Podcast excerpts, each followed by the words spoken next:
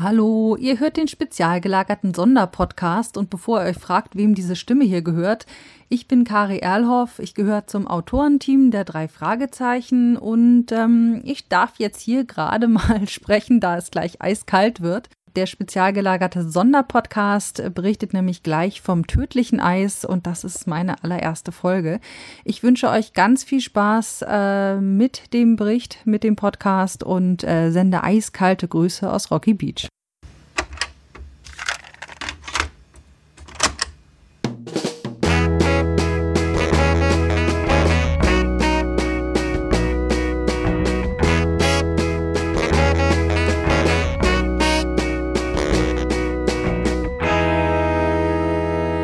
Der spezial gelagerte Sonderpodcast. Drei Jungs analysieren jeden Fall. Hi, hallo und herzlich willkommen zum spezial gelagerten Sonderpodcast. Mein Name ist Tom und ich begrüße meine beiden Kollegen Olaf.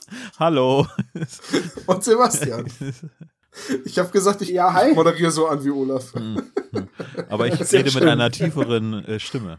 Hi, hallo und herzlich willkommen.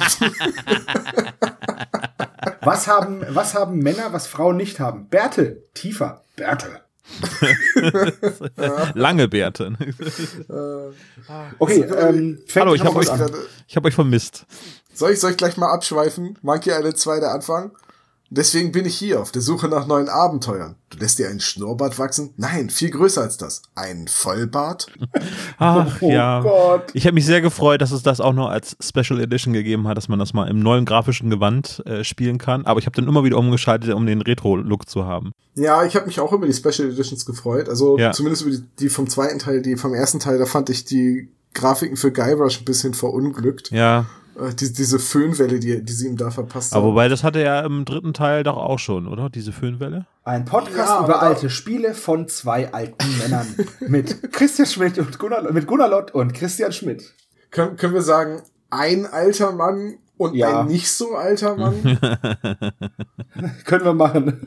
Okay. Nein, also, äh, was mich vor allem gefreut hat an den Special Editions ist halt, dass sie Spiele dadurch also der erste und der zweite Teil eine Tonausgabe bekommen haben. Ja. Äh, und dass sie im, äh, im Englischen dann auch Dominic Amato genommen haben, der halt damit wirklich in jedem Monkey Island bis zu der Reihe mit Tell von Telltale äh, den Guybrush Threepwood gesprochen hat. Ja, fand ich auch sehr und der toll. Typ ist ein, ja, der Typ ist ein Fan. Der ist ein Amateursprecher und Fan von Monkey Island, der sich für den dritten Teil auf die Rolle beworben hat und er hat sie bekommen und äh, für den ist quasi so ein lebenslanger Traum damit in Erfüllung gegangen. Und deswegen hat mich das umso mehr gefreut, dass er dann in der Special Edition auch wieder angefragt wurde. Weil für mich ist er auch einfach die Stimme von Guybrush. Ich finde es ganz großartig, dass es einen orchestralen Soundtrack den gibt. Wollen wir ähm, trotzdem über die drei Fragezeichen reden? Oder? Ach, das hier ist ja der drei Fragezeichen. Ich wollte gerade fragen, woran ihr malt und was ihr euch zu trinken hingestellt habt. Weil also ich, ich trinke, ich trinke ein gutes altes Pfeffi Cola mein Standardgetränk für Podcastaufnahmen. Aber ich mal heute nicht. Ich trinke einen Hemelinger Malz, erfrischend alkoholfrei. Brems, oh, das Hemelinger Malz ist klasse. Ja, finde ich auch. Brems zweitbestes Bier und der Sportverein ist SV Hemeling, in dem ich äh, Mitglied bin. Und wir haben einen neuen Spieler in der ersten Fußballmannschaft, nämlich Ailton.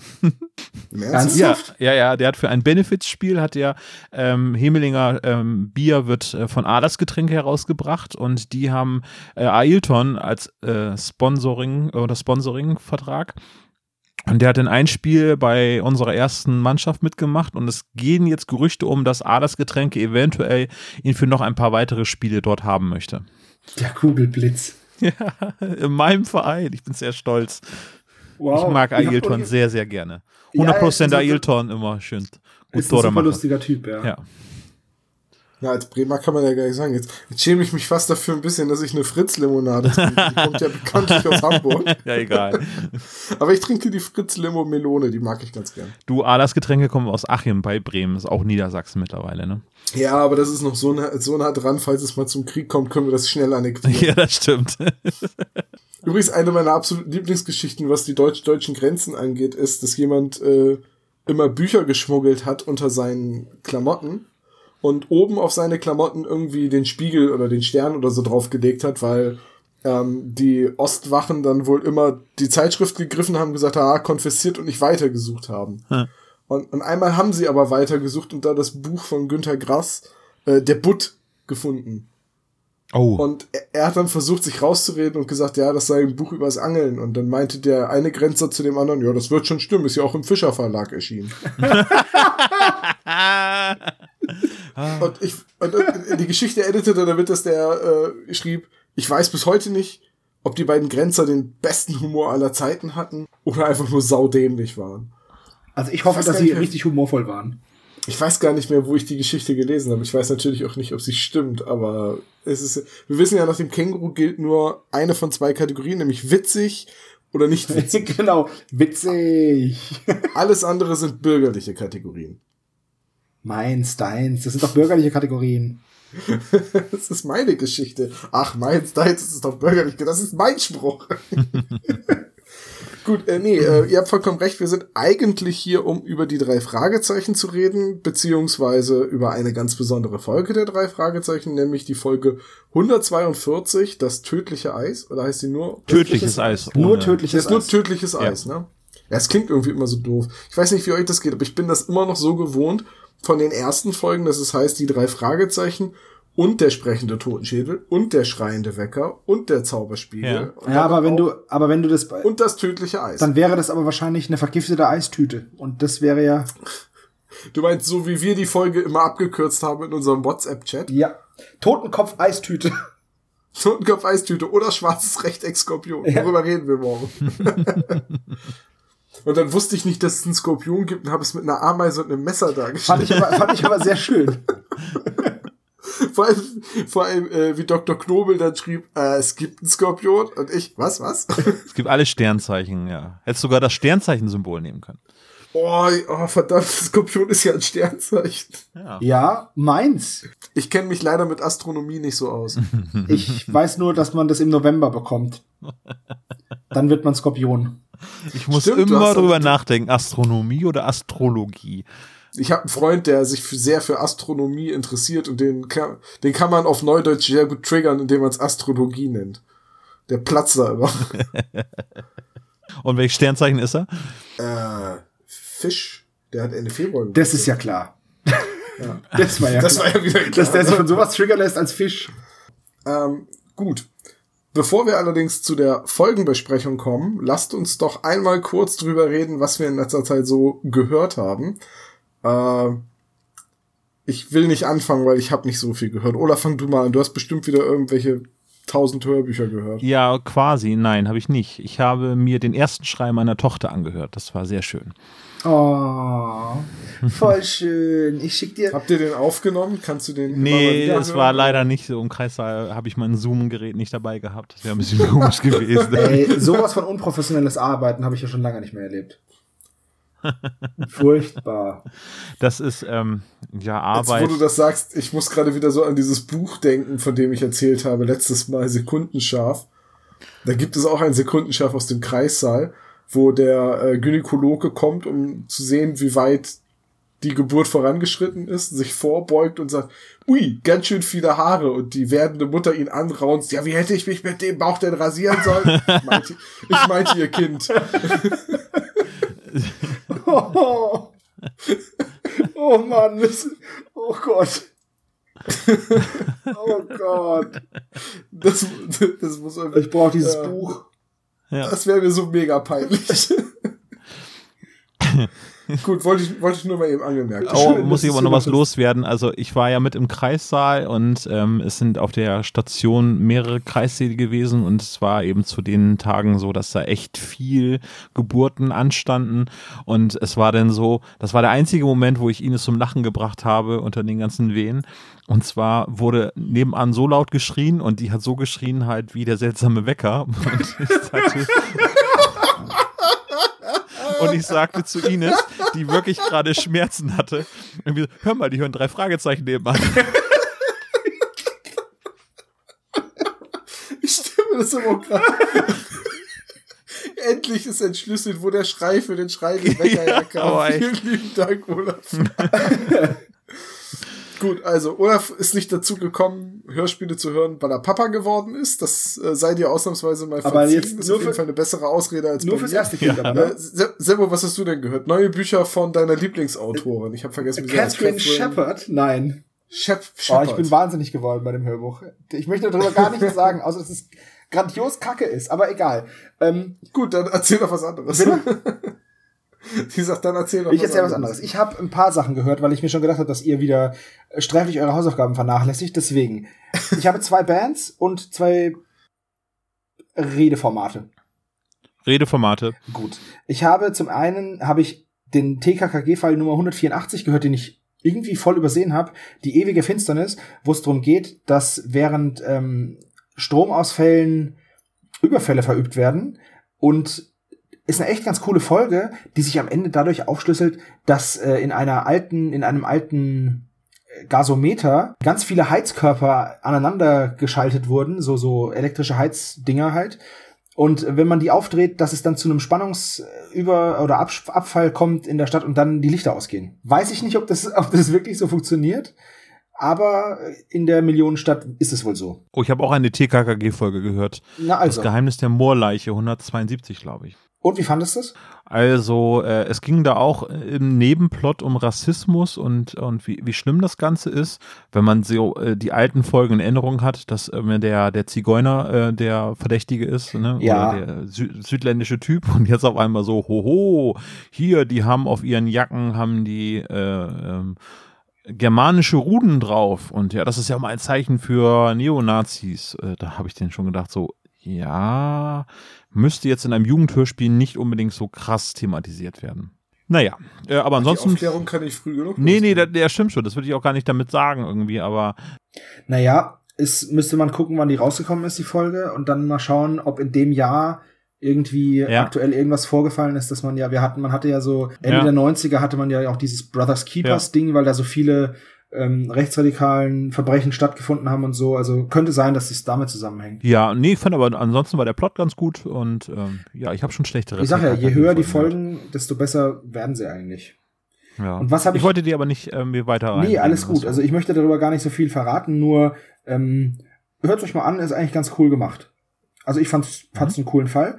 Dann habe ich noch gehört einen Podcast, True Crime Germany heißt der.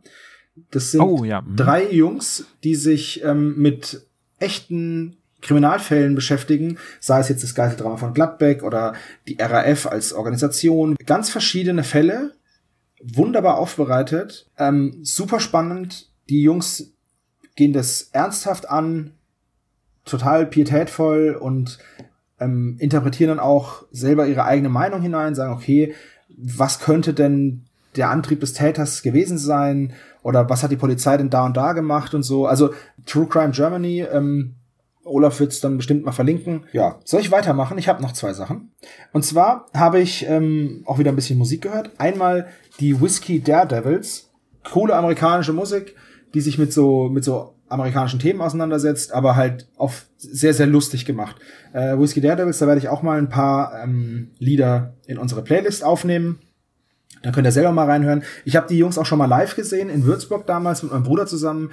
Das war ein super lustiges Konzert in einer sehr, sehr kleinen Location. Und danach war die Band noch mit den, mit den Gästen zusammen an der Bar gestanden. Ich habe ein Bier ausgegeben bekommen von dem, vom Gitarristen. Total nette Typen. Halt so richtig schöne Hillbillies, aber halt nicht hohl, ne? Und dann habe ich eine Band gehört, die ist irgendwie so ein bisschen ein Gegenteil davon. Das Lumpenpack, das sind zwei ähm, Poetry Slammer, die sich zusammengetan haben und jetzt schon ihr drittes Album, äh, 2017 haben sie ihr drittes Album veröffentlicht und die, da habe ich damals, war ich auf der CD-Release-Party vom ersten Album, Steil-G-Tag hieß es. Richtig coole Gitarrenmusik mit witzigen Texten, gibt's auch bei Spotify, werde ich euch auch ein paar Lieder verlinken zum Beispiel Joko und Klaas, wo sie drüber singen, dass sie gern Joko und Klaas wären, weil die zwei haben ja nichts drauf und kriegen trotzdem einen Haufen Geld und das wollen sie auch. Super lustig, kann man sich drüber kaputt lachen und richtig intelligent gemachte Musik. Wirklich schön. Das ist das, was ich in den seit der letzten Aufnahme so gehört habe. Da war noch. Und was ich noch sagen wollte, ich habe, ähm, ich wurde doch darum gebeten, die Spotify-Playlist für die Hörbücher ein bisschen benutzerfreundlicher zu gestalten. Und ich muss sagen, es sind jetzt nur noch die ersten Tracks drin. Da kann man dann draufklicken, dann wird man ja zu dem Hörbuch weitergeleitet und kann man dann ab da nachhören, was wir empfohlen haben. Oh, ähm, wo, wo wir gerade über Spotify sprechen, wir sind äh, von einem Hörer angeschrieben worden. Thorsten heißt er und zwar hat er äh, ein kleines Mini-Projekt ähm, erstellt und zwar täglich eine zufällige Hörspielfolge. Und zwar hat er da eine Playlist angelegt, wo täglich eine neue Drei-Fragezeichen-Folge ähm, zufällig reingeladen wird. Also man kann bei Spotify halt diesen äh, Kanal abonnieren oder diese Playlist abonnieren und da wird jeden Tag halt ein neues Hörspiel der drei Fragezeichen dann ausgerollt. Das heißt, wenn man abends nicht sich entscheiden kann, welche Folge man hören möchte, braucht man einfach nur diese Playlist abonnieren und drückt jeden Abend auf Play und dann startet immer ein neues Hörspiel der drei Fragezeichen in zufälliger Reihenfolge. Und bevor ich äh, das Mikrofon wieder freigebe für euch zum Sprechen, haben wir noch ein weiteres Projekt genannt bekommen, auf das wir eventuell aufmerksam machen könnten. Fand ich mich sehr spannend und zwar gibt es gerade bei Lego Ideas das ist ja diese Ideenschmiede von Lego, wo man als Fan äh, Vorschläge für Bauprojekte einreichen kann. Gibt es 10.000 Stimmen, wird dieses Projekt dann geprüft von Lego und wird dann auch umgesetzt. Und da hat Johannes uns ähm, empfohlen, den Schrottplatz äh, doch mal uns anzugucken auf Lego Ideas ist das gerade im Voting drin. Er hat noch nicht so viele Stimmen, aber ich denke, ein ganz spannendes Projekt, dass es dann den Schrottplatz inklusive Zentrale und den drei Fragezeichen als Lego-Figuren geben könnte. Packe ich die Links jeweils in die Shownotes mit rein. So, das ähm, wollte ich eben kurz erwähnt haben. Vielen Dank für diese Information. Wenn es einigermaßen passend ist und wir das spannend finden, erwähnen wir es natürlich gerne hier. Ich habe in dem Sinne eigentlich nichts gehört, ähm, sondern gesehen, aber das war hauptsächlich zum Zuhören. Ich weiß nicht, ob ich das hier schon mal erwähnt habe, ich glaube nicht, aber es gibt einen YouTube-Kanal, der heißt The Great War. Äh, die erzählen Woche für Woche den äh, Verlauf des Ersten Weltkrieges nach. Die sind da jetzt seit 2014, seit dem Kriegsbeginn, nach dem Attentat auf Franz Ferdinand äh, in Sarajevo äh, dran. Und äh, wir sind jetzt im August, das heißt bald September. Im November wird Deutschland kapitulieren. Ich habe das heute gelesen, war sehr, sehr schockiert. Ich hatte eigentlich gehofft, dass die Mittelmächte das Ruder noch mal rumreißen. Oh Gott. Ähm, ja, wir haben früher immer gewettet, von welch, aus welcher Richtung das ist einer der, das ist, die Enterprise kam. Sie kommen immer von links. Ich habe meistens verloren. Nein, aber das ist einer der Running Gags da in den YouTube-Kommentaren und den Videos, wenn die Leute dann sagen, was, was, was, die, die Alliierten gewinnen. Ich habe doch alles auf die Deutschen und die Österreicher gewettet und so weiter. Das ist äh, einfach ein Running Gag. Nee, äh, ist ein super YouTube-Kanal, weil die unglaublich viel Hintergrundinformationen zu dem Thema bringen und äh, meistens braucht man die Bilder nicht, weil, naja, Erster Weltkrieg, das meiste ist schwarz-weiß und ohne Ton und äh, so viele Aufnahmen gibt's auch nicht, also kann man sich das auch sehr gut beim Arbeiten etc. nebenher anhören oder einfach mal zwei, drei Minuten rüber gucken. Äh, und jetzt am 1. September startet der Zweite Weltkrieg. Sie wollten nicht bis also 2039 warten, um dann 100 Jahre später von dem Krieg zu erzählen, also fangen sie jetzt schon damit an. Das heißt, die nächsten sechs Jahre. Wie, wie heißt es dann? The Great War Part 2? Oder ja, genau. The, not, the not so great war. The not so great war. The really, really bad one. Nein, ähm, und ja, da habe ich jetzt Dutzende Stunden mit zugebracht. Die machen also immer so ein 10, 15 Minuten Video pro Kriegswoche mit plus Specials, wo sie dann auch mal auf die Technik eingehen oder Panzermuseen besuchen oder einfach Fragen von Zuschauern recherchieren und dann äh, in der Sendung beantworten unglaublich sehenswert. Ich bereue keine der vielen, vielen Stunden, die ich mich mit dem Ersten Weltkrieg Ich finde den auch ziemlich habe. spannend. Also. Ja, also gut, oft, die sind nicht ja, wirklich Nee, aber, aber das war einfach nur, darum geht's ja auch nicht. Also, darum ging es zwar schon, aber. Nee, nee, natürlich geht's darum nicht. Ja, also es ist vor allem immer wieder, ich find's immer wieder gut, wie knallhart einem auch diese YouTube-Serie äh, vor Augen führt, wie sinnlos und ja. brutal Krieg eigentlich ist. Das betonen sie auch immer wieder. Ja, mag ja sein, dass es heute die erste Panzerschlacht war, aber das bedeutet auch, Millionen von Menschen sind schon gestorben. Ja, ja aber äh, wenn man sich irgendwie für die Thematik begeistern kann, kann ich den YouTube-Kanal auf jeden Fall empfehlen. Ist, okay. ist eigentlich wie ein Podcast. also gar nicht. Nur mit Bildern. ist wie ein Podcast. Nicht so lustig, ne? Also. Ein bisschen, nur mit Bildern. Also gar nicht. Perfekt. oh Gott. Gut, dann äh, sind wir damit eigentlich äh, ja. soweit durch, oder? Mhm. Ja. Olaf hat auch schon Werbung gemacht und hat mir dieses Lego-Set cool jetzt gerade auch verlinkt.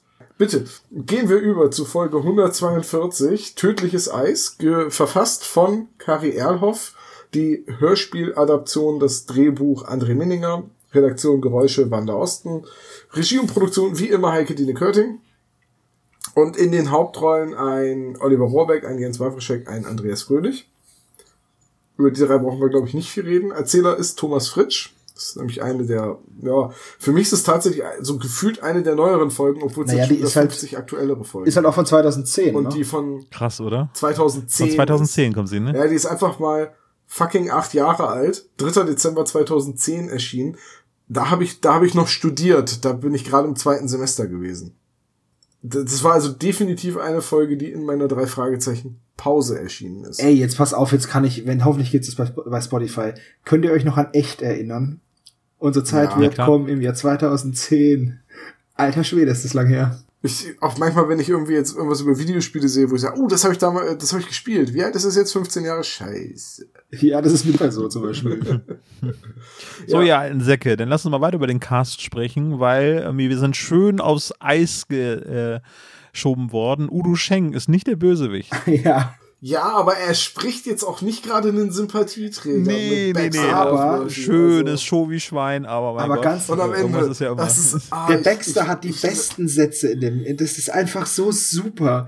Ich finde. Und ich sage es hier nochmal, Udo Schenk gehört zu meinen absoluten Lieblingssprechern, egal in welcher Rolle, egal in welchem Hörspiel, wenn er dann am Ende sagt, naja, Schätzchen, dann hast du halt im Knast was zu lesen. Also denke ich die ganze Zeit, oh, das könnte so super sein, wenn man einfach mal alle Sätze so aus der, aus einer John Sinclair Folge mit einer drei Fragezeichen Folge mixt. ja. Da müsste man doch immer so Crossover gut, ja. machen. Ja, ähm, definitiv auch eine super Figur. Baxter North Northworthy, ein der äh, Mascher. Der spricht. Und hier, wer ist, wer ist noch dabei? Auch einer meiner absoluten Lieblinge. Ich erwähne ihn jedes Mal, wenn er dabei ist. Und wir vergessen jedes Mal, welcher dann eine absolute Liebling ist. ja. Wir wissen nicht, wie du meinst. vielleicht, ist Du es vielleicht ja alle. Jürgen Thormann? Äh, Jonathan Woodland. Ist ein super Sprecher. Ähm, für mich ist er immer Don De La Sandro, egal in welcher Rolle. Oder du meinst äh, äh, äh, Oliver Geilhardt? Nein, natürlich meine ich Robert Miesler, ihr Pfeifen. Ah. Weil ich jedes Mal Robert Miesler erwähne. Ach so, ja, ja natürlich. Aber, Aber ach, die- die, die Rolle Folge- fand ich irgendwie total. Ja, ähm, ist eine eher kleinere Rolle von Robert Miesler, aber er taucht halt auf. Also können wir, können wir kurz darüber, ein, darüber in Einklang kommen, dass die Sprecher alle super sind? Dass es ein saugeiler Cast ist? Also, wir können uns darauf einigen, dass wir sagen, dass sie ist auf jeden Fall mit die Creme de la Creme der drei Fragezeichen-Sprecher, weil, äh, ähm, ich wollte gerade sagen Justus, Olaf hat es gerade schon gesagt, Oliver Geilhardt, Achim Schilke, Jürgen Thormann, Robert Miesler, ne, Andrea Linau, Holger Löwenberg, Udo Schenk, was für, wie, wie haben sie die alle zusammenbekommen für die Folge? Mega. Oliver cool. Geilhardt, um nochmal festzuhalten, das ist doch die Stimme von äh, Michael Caine zum Beispiel, ne? Äh, lass mich nachdenken, lass mich nachdenken und googeln. Also ich kann zum Beispiel sagen, dass ähm, Udo Schenk auch die Stimme von Ben aus Lost ist. Von diesem gruseligen Typen. Und ähm, diese Stimme von genau dieser Rolle hat sich so bei mir eingebrannt. Einfach, einfach super. Ich meine übrigens Jürgen Thom äh, Thormann, Entschuldigung. Ja, Jürgen Thormann ist die Stimme von, Ja, von ja, Michael genau. Caine. Ja, ja, du verwechselst es gerade. Ich würde nämlich sagen, dass ähm, äh, Oliver Geilhardt mit übrigens cooler Nachname ähm, ist mit seinen 40 Jahren jetzt auch ein bisschen zu jung, um die Stimme ja, ja, ich habe sie einfach nur durcheinander gebracht. Ich bin Ja. in der Zeile verrutscht, ja. passiert. Aber Achim Schilke spricht in der deutschen Fassung von Fallout 4 den Butler, Cotsworth. Ach, guck. diesen, diesen, diesen Roboter-Butler, der am Anfang. Und Ja. mit dieser Stimme verbinde ich deswegen einen meiner absoluten äh, Magic Moments, weil als ich angefangen habe, Fallout 4 zu spielen, habe ich meinen Charakter einfach pff, Tom genannt. Und als ich dann anfing zu spielen und dieser Roboter in, in den Raum schwebt und sage, sagte, Master Tom, ich denke, Ihr Sohn wünscht Ihre Aufmerksamkeit. Ich so, hat der mich gerade beim Namen genannt? und die haben halt irgendwie dem, den Codsworth haben sie irgendwie 1000, 10.000 verschiedene Namen beigebracht. Und im englischen Original sogar die gängigen Beleidigungen. Also, dass er auch Wörter wie Fuckface erkennt. Wenn du deinen Charakter Fuckface nennst, nennt er dich Master Fuckface. wollte, ich, wollte ich nur mal erwähnt haben. Sehr, sehr schön. Ja. Okay, dann sind wir mit dem Cast durch soweit. Nein, Äh, sind wir nicht. nicht. Nein. Wen, wen habe ich vergessen? Äh, du hast eine kleine Nebenrolle vergessen. Eine Stimme, die mir nämlich Mir sofort auch. aufgefallen ist. Oh ja, Sascha, Sascha Dräger, Dräger Sascha als Dräger. Sprecher. als, als Stadionsprecher. Sau gut. Ja. Nee, Ja. der, der taucht ja nicht mal in der Sprecherliste Richtig. auf. Das ist ja Nee. mehr oder minder nur so ein kleiner Gag. Der redet aber auch ganz Naja, anders. er als redet halt, er redet halt gerade, mit ne? seiner Erwachsenenstimme halt, ne? Ja, ja, ist schon klar. Aber natürlich wollte ich nicht auf Sascha Dräger hinaus, weil ich TKKG nicht höre und da deswegen gar nicht auf Sascha Dräger achte. Ach so.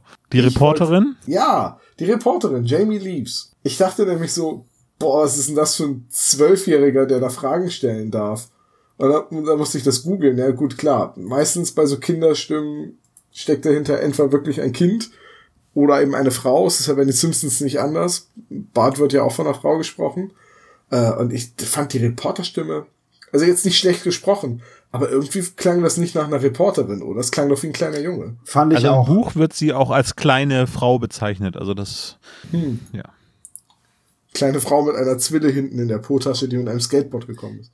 Ja, mir ist es, mir ist es aber auch so, äh, so vorgekommen. Auf jeden Fall. Gut, also bin ich da nicht der Einzige, der sich ein bisschen gewundert hat und bei der Stimme nachsehen musste. Übrigens, ähm, wenn man äh, Jamie Leaves googelt, findet man als erstes Videos davon, wie Jamie Lannister King's Landing Richtig, habe ich auch schon gesehen, weil ich habe das nämlich auch nachgeguckt, weil ich ja wollte nämlich was über die Jamie Leaves ähm, rausfinden, weil ich mir gedacht habe, Jamie Leaves, warum und wo geht sie hin? Und deswegen habe ich geguckt und da gibt's es gibt eine Sprecherdatenbank VoiceBase, also zumindest habe ich die jetzt hier gefunden und da steht bei den Stimmeigenschaften warme, sanfte, mittlere bis helle Stimmfarbe, besonders geeignet für Kinderstimmen, Jungen sowie Mädchen ab acht Jahren. Und dafür passt es halt wirklich gut, ne? Ja, ich, Ja, aber wo eine achtjährige Nein, Reporterin aber für die nein, nein, Schulzeitschrift. ich ne? meinte, dass man es da halt, was Tom jetzt gesagt hat, dass er, ne, dass er findet, dass es an sich anhört wie ein kleines Kind. Übrigens, super lustig, wir besprechen heute Tödliches Eis, beim nächsten Mal den schwarzen Skorpion und da ist sie auch dabei. stimmt, das ist mir nämlich dann auch aufgefallen, dass sie beim äh, Schwarzen Skorpion auch dabei Da ist sie die äh, Assistentin vom Doktor, ne? Ja. Ich bin mir ehrlich gesagt nicht sicher, ob ich ähm, Schwarzer Skorpion schon mal gehört Doch, ich habe sie neulich einmal gehört. Ich erinnere mich an nichts. Und ich weiß nicht, ob das ein gutes oder ein schlechtes Zeichen ist, aber ich habe ich hab die zur Vorbereitung einmal schon gehört und ich erinnere mich an nichts. Aber äh, auch bei ähm, Schwarzen Skorpion fand ich die nicht sehr passend, die äh, Besetzung da. Aber ach, vielleicht geht mir das ich, auch einfach ich nur werde alleine jetzt, so. Ich werde jetzt drauf achten. Ich, von daher, jetzt, jetzt bin ich für die Stimme sensibilisiert. Ähm, Okay. Was aber zu erwähnen wäre, das ist das Erstlingswert von Kari Erlhoff, ne? Bei den drei Richtig. Fragezeichen. 2008 erschienen. Der Ah. Auftakt. Ja. Ich habe da, ich hab dazu Also- natürlich dann die passenden Passagen nachgelesen in Christians Buch Die Welt der drei Fragezeichen. Und ich habe mal eine Frage, bevor wir jetzt zu sehr auf, auf die Folge eingehen. Ähm, also, ich bin dann die Liste durchgegangen von den Büchern, die von Kari Erlhoff sind. Und dann ist mir aufgefallen, dass viele davon wirklich zu meinen Lieblingsfolgen der neueren Zeit gehören. Ob das jetzt ähm, hier bis der Bestie ist oder ähm, ach Gott, Namen, Feurige Flut, die Folge, in der Eddie Jameson wieder auftaucht, ne? oder jetzt eben gerade äh, Tödliches Eis gehört tatsächlich auch mit zu meinen Lieblingsfolgen und auch ähm, vergessen. Ich sollte mir solche Dinge aufschreiben. Also ich fand den, So. ich fand den namenlosen Gegner noch super und ist, ist namenloser Gegner die Folge, wo Bob was, Bob was auf den Kopf Genau. und dann denkt, er wäre der beste Freund von Skinny Norris? ganz genau. Die habe ich nur einmal gehört bisher. Und ich, ich weiß aber, dass sie mir damals auch gefiel. So, und jetzt ähm, taucht ja bei Kari Erlhoff öfters mal die Figur des äh, William M. Gray auf, des Mafia-Bosses, der im Rollstuhl sitzt. Wie prominent taucht diese Person eigentlich in den Hörspielen auf? Weil zum Beispiel in Straße des Grauens, übrigens auch eine Folge, die mir gefällt, ähm, wo Justus und, und, und Peter und Bob auf diese Schnitzeljagd geschickt werden. Das ist ja die Folge, wo sie dann auch die Waffen kriegen und die gefälschten Ausweise und so. Äh, und, und quasi dann Kommissar Reynolds suchen, der entführt wurde. Da kommt er doch im Hörspiel überhaupt nicht vor, der Grey, oder? Wird er da erwähnt? Wird er auch nur am Was, Rande bei- bei einmal Straßen kurz des Grauens? erwähnt? Ja. Da ist am Ende ein großer Showdown im Hotel, wo er ihn weiter noch bekehren möchte, ob er nicht äh, sich doch seiner Verbrecherbande äh, anschließen möchte. Also Justus, Sherlock Auch Holmes. im, auch im Hörspiel? ja. Ah, okay, das ist, das ist mir nämlich schon wieder nicht mehr so in Erinnerung. Das ist auch schon wieder eine Weile her. So, und Botschaft aus der Unterwelt kenne ich nach wie vor nicht. Und irgendwie immer, wenn jemand sagt, ja, ey, da gibt's ja jetzt diesen neuen Widersacher, den Grey, dann denke ich jedes Mal, äh, echt?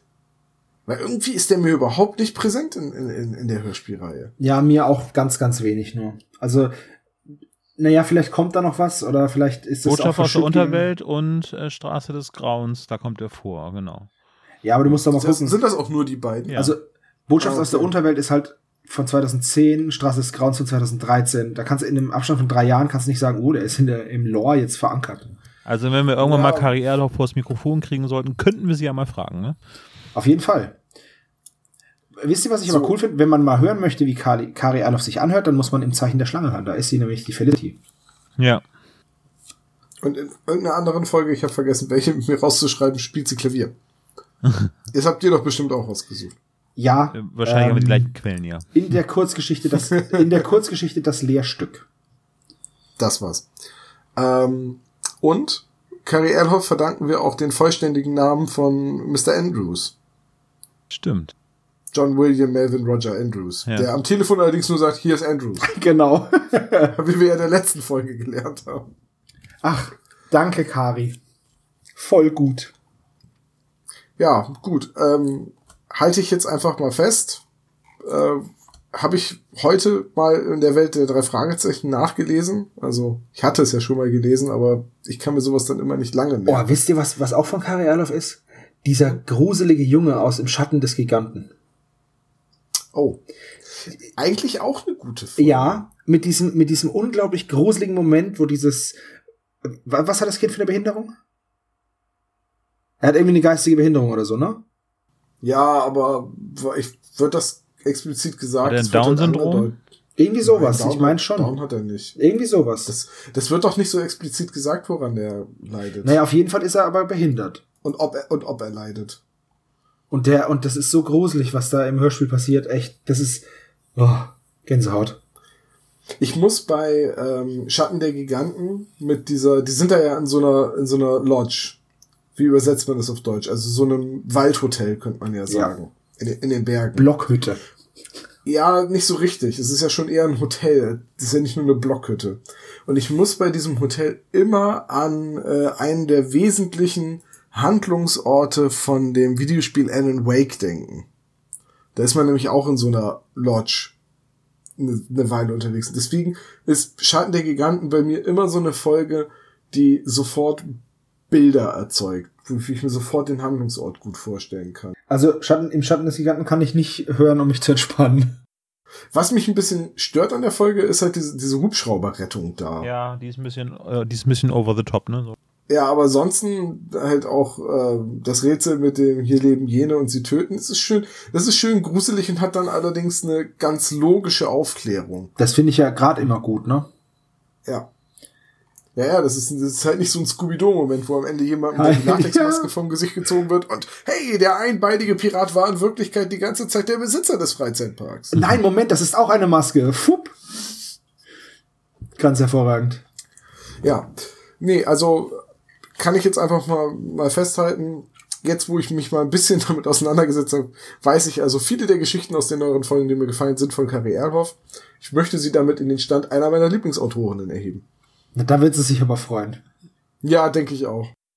Ich kann mich dabei auch nur anschließen. Viel Ja. Gutes und ich freue mich auch jetzt demnächst auf die Hörspielfassung von Im Auge des Sturms. Äh, Das ist die 197 oder 196 könnte sein, dass sie jetzt 196 erscheint. Die ist schon bald da, ich vielleicht dieses Jahr noch. Also Folgennummer ist 192 als Buch, ne? Ja. Im Auge des Sturms. Mal kurz off-topic. Ja, Hatten wir nicht gesagt, dass am 6.9. die Folge 200 erscheint? ja. Als Wie Buch. kann denn die... Ach, als Buch. Ah, okay, gut. Ja, okay, gut, mach weiter.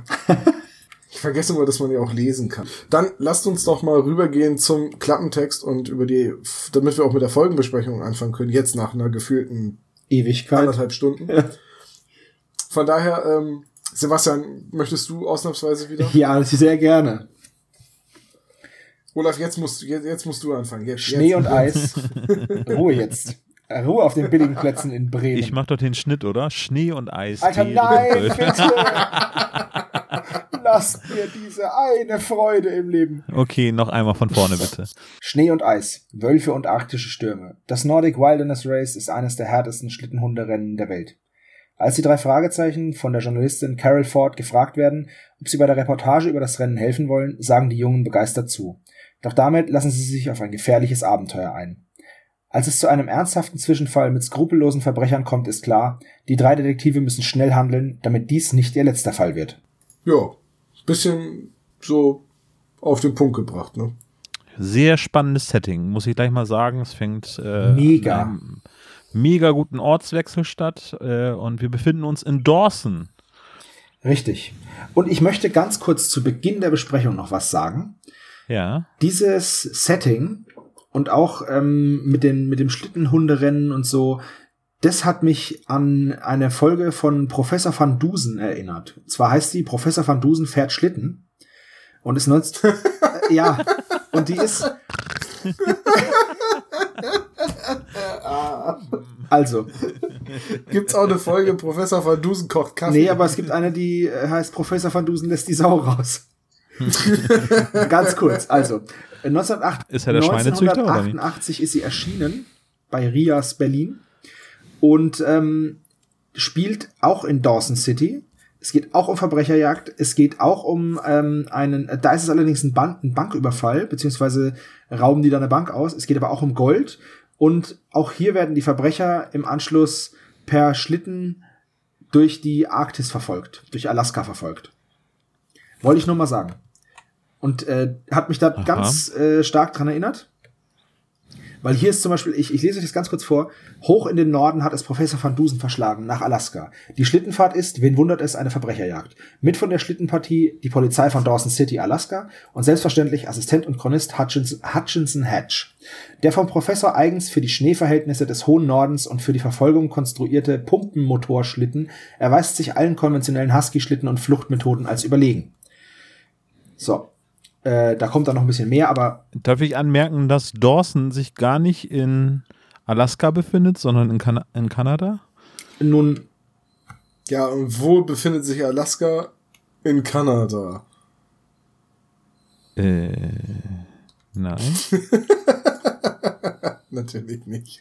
Übrigens zu, zu Dawson City, es gibt, oder beziehungsweise zu Alaska. Ähm, ich war vor einiger Zeit, Yukon heißt das. ich war vor Yukon, einiger das ist Zeit krank. Olaf, ich spreche gerade. Ich war vor einiger Zeit krank, war zu Hause auf der Couch gelegen und da habe ich halt einen Fernseher angemacht. Und es gibt so eine, so eine TV-Serie, die sich mit Alaska State Troopern beschäftigt, also mit der Polizei in Alaska. Und ich habe jetzt vergessen, wie die heißt, aber ziemlich cool und äh, da sieht man halt mal, wie das so in Alaska so alles ist. Und da gibt's für diesen ganzen Staat Alaska, wenn mich nicht alles täuscht, hat er gesagt, 380 Polizisten. Das ist echt wenig. Für diesen riesigen. Naja, das meiste von ja, aber du hast halt ja auch Schnee, überall Dörfer, die haben dann halt, da kommt einmal in der Woche ein Polizist vorbei und sagt Hallo und ist für zwei Stunden da. Verhaftet jemand und geht wieder. Ja, das hast du ja. ja, aber in Alaska auch ist zum Beispiel Alkohol verboten. ländliche Gegenden.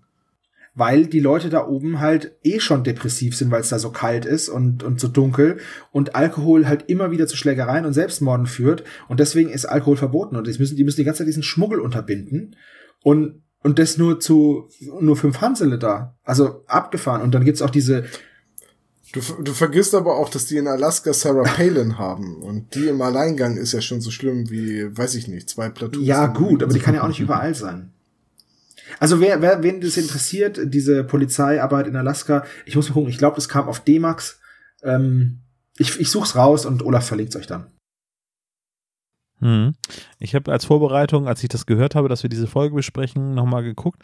Es gibt eine sehr schöne äh, Dokumentation über ähm, das Vorbild. Also es, äh, die drei Fragezeichen sind ja jetzt hier zu diesem Nordic Wilderness Race eingeladen. Äh, ein Husky-Schlittenrennen ist es und das Originalvorbild für diese fiktive Veranstaltung bei den drei Fragezeichen ist der Yukon Quest. Äh, Der findet jedes Jahr statt, ist ungefähr doppelt so lang als äh, das, was bei den drei Fragezeichen passiert. Das ist nämlich ein Hundeschlittenrennen, was über 14 Tage geht. Oh, jetzt muss ich mal kurz. Ja, jetzt habe ich schon wieder vergessen. Ähm, das Ganze macht äh, Zwischenstopp in Dawson als, als Halbzeitetappe und äh, endet auch in Fairbanks, startet aber eben äh, deutlich äh, weiter äh, tiefer in Kanada. das ist das Vorbild für, für, dieses, für dieses Szenario, was jetzt eben da bei den drei Fragezeichen vorliegt. Und da gibt es eine Dokumentation von der ARD, die kann man mittlerweile auf YouTube finden, wo äh, ein Deutscher, der mittlerweile in Kanada lebt, eben dieses Rennen fährt, der auch, glaube ich, das Ende, am Ende das Rennen gewinnt. Irgendwie, das war 2008, 2009 müsste das gewesen sein. Sehr spannend mitzukriegen und da kriegt man sehr, sehr guten Eindruck, was das für ein Hundeschlittenrennen ist. Wirklich krass. Da möchte ich an der Stelle einmal anhaken, mhm. äh, wenn wir jetzt gerade eh schon bei dem äh, Hundeschlittenrennen und Alaska sind. Die Folge spielt ja nun im tiefsten Schnee. Ja. Und äh, weiß ich nicht, mit Alaska verbinde ich auch immer viel Dunkelheit. Okay, gut, das muss nicht sein. Es kann auch in, in dem Halbjahr sein, wo es da oben nicht dunkel wird. Aber irgendwie kommt für mich diese winterliche Atmosphäre in der Folge nicht auf. Richtig. Und das, obwohl ja halt das äh, Knarschen von, von äh, Knarren von Schnee unter den Füßen als Soundeffekt genutzt wird und die auch mit einem, äh, mit einem hier, wie heißen die, mit so einem Schnee, äh, Kettenfahrzeug, wie heißen die Dinger denn? Also sie nennen es die ganze Zeit Schneemobil, aber das ist für mich ist es halt kein Schneemobil, sondern so ein Snowbike. Also ja, so ein, ja, so ein, ja, nennen wir Schneemobil. Jedenfalls sind sie mit sowas unterwegs und auch der Hundeschlitten und so weiter. Und trotzdem, irgendwie habe ich nicht das Gefühl, dass denen kalt ist. Also es ist nee, in, im, im, Buch, ich habe mir ja noch das Buch zu Gemüte geführt, äh, finde ich die diese winterliche Atmosphäre wesentlich deutlicher. Und ich finde auch, das Rennen kommt nicht sehr gut zur Geltung. Äh, das eigentliche Rennen findet ja. ja. auch gar nicht statt. Also es wurde, vor allem habe ich erst beim zweiten Hören äh, kapiert, dass es ein Etappenrennen ist. Also dass die eine Etappe fahren. Ja. Und dann gucken, wer da der schnellste war, dann gemeinsam im Nachtlager sind und dann wieder, dann, dann starten sie versetzt und es wird nur die Zeit gemessen. Ja. Ich dachte halt, das wäre wirklich ein Rennen und dann, na, der muss doch vor ihnen starten. Hä? Ach so. Naja, weil so die wohl Zwangspausen einlegen müssen, so habe ich mir das immer zusammengereimt und ähm, ja, die starten so. ja gleichzeitig. Das kannst du ja auch den Hunden nicht antun, da, nee. da irgendwie durchzufahren. Ja. Lauft, lauft, lauft.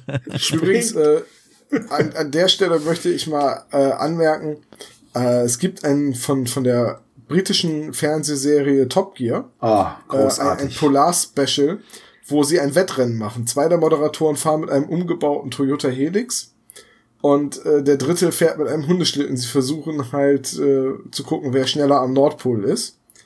Äh, und die Passagen im Auto sind lustig, aber bei den Passagen auf dem Hundeschlitten merkt man erst, boah, ist das ein harter Trip. Ja. Ja. Also, dass das richtig hart ist, das kommt äh, auch nicht so richtig so äh, beim Hörspiel so raus. Nee, null, die wird man eigentlich immer relativ entspannt. Ja, ja, genau. Und äh, North Pole übrigens, wo du es erwähnst, kurz vor Fairbanks äh, ist das letzte, äh, die letzte Strecke bei dem Yukon Quest. Äh, hier ähm, bei, bei den drei Fragezeichen ist es aber im tödlichen Eis ist es so, dass die äh, Zwischenstationen irgendwie erfunden sind. Also ich habe keinen Ort namens Stone gefunden zum Beispiel. Also ich habe mir die Karte angeguckt, vielleicht war ich auch nicht akribisch genug in meiner Recherche. Ich Man merkt ein bisschen, dass du Urlaub hattest. Ja, ne? äh, aber äh, der letzte Ort vor Fairbanks heißt North Pole. da hatten sie keine Lust mehr weiterzugehen, haben einfach gesagt, so hier ist es jetzt. Der ist, hier, der ist jetzt genau hier. Oder, oder sie North Pole, das ist südlich so, von Fairbanks. Äh, was? ich habe keine Lust mehr, hier ist Schluss. Nordpol fertig. Ja, aber hat sie einfach gesagt so, ja, du, wahrscheinlich zum richtigen Nordpol schaffen wir es nicht, aber wenn wir hier jetzt eine Stadt gründen und so nennen, können wir behaupten, wir waren schon mal bei Nordpol. Ja. Das wird's gewesen Übrigens, sein. tiefste Temperatur, die jemals in Dawson gemessen wurde, war 1979 minus 55,8 Grad Celsius. Ja. Das ist dann so eine Temperatur, wenn du da heißes Wasser in die Luft wirfst, friert ja, das auf dem Weg nach oben. Das ist, das ist so abgefahren. Das, das wird zu Pulverschnee halt. Da gibt's ja ein paar so coole Dokumentationen über diese. Ich würde da ja gerne mal hingehen in diese Region. Das ist was, was mich echt reizt. Ja. Also jetzt nicht unbedingt ein Hund. Ist schon ganz spannend, aber sehr, sehr kalt. Das habe ich mir schon gedacht, aber gibt kein schlechtes Wetter, gibt eine unpassende Kleidung, ne? Ja, das stimmt. Mit, mit Flipflops brauchst du da nicht hingehen. Aber ich muss übrigens immer an Dawson's Creek denken, aber das ist noch eine andere. Ja, Geschichte. richtig. Aber da leben ja Leute schon seit 1800 sonst was ja, aber nicht mehr so viele wie früher. Ne? Also nee. zur Goldgräberzeit, als das da losging, waren es irgendwie mehrere 10.000 Leute. In Dawson lebten dann irgendwie was mit 30, 40.000 Menschen. Mittlerweile leben noch 1.300 und äh, hast du nicht gesehen. Ja, genau. Dafür ist die Verbrechensrate nicht sehr hoch. Ja, das ja, stimmt. ist halt. Na, bei dem Sheriff müsste die eigentlich sehr, sehr hoch sein, so träge wie der ist. Aber auf jeden Fall ist das Setting sehr, sehr, sehr gut gewählt. Also ich finde das richtig, wo ich denke, oh, das ist mal echt was ganz Neues bei den drei Fragezeichen. Ja, das ist auch was Aufregendes. Ja. Und Gerade deswegen finde ich es im Hörspiel so ein bisschen schade, dass irgendwie, ja, irgendwie kommt diese Atmosphäre nicht so richtig auf. Die könnten genauso gut auch einfach irgendwo sein, in einem Ja. verschneiten Teil von Kalifornien. Ja. genau, versandeten Teil von Kalifornien würde auch gehen. Ja, ja, ja, ja, ne? Ja.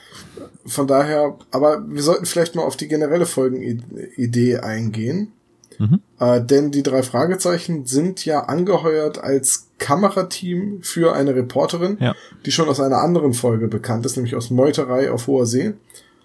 Da erinnert, oder Ehrlich? da gerade was? Ehrlich? Nee, warte mal, ist das so?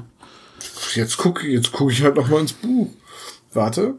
Ähm, ja, Carol Ford, äh, bekannt aus Meuterei auf hoher See. Ernsthaft? Das ist ja. Wahrscheinlich nur im Buch. Ich habe mich nämlich bei den Hörspielen auch nicht dran erinnert, dass bei Meuterei äh, auf hoher See eine. Äh, Nee, kommt sogar vor. vorkam. Ist sogar die gleiche Sprecherin.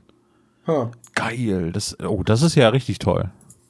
Ja, okay, gut. Ne? Also jedenfalls für diese Carol Ford, ich erinnere mich ehrlich gesagt nicht an, an die Person aus Meuterei auf hoher See, ähm, sind sie halt angehört als Kamerateam und gleichzeitig äh, möchte das möchte die, weil sie mit der äh, Hundeführerin befreundet ist, dass sie diese Sabotageakte untersuchen, möglichst dezent und unauffällig, wie Ja. die drei Fragezeichen ja so sind. Ja.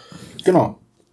Und das ist eigentlich auch schon die erste Szene. Äh, Man wird direkt da rein katapultiert, also kein Anruf in der Zentrale, nix, die sind sofort in Dawson.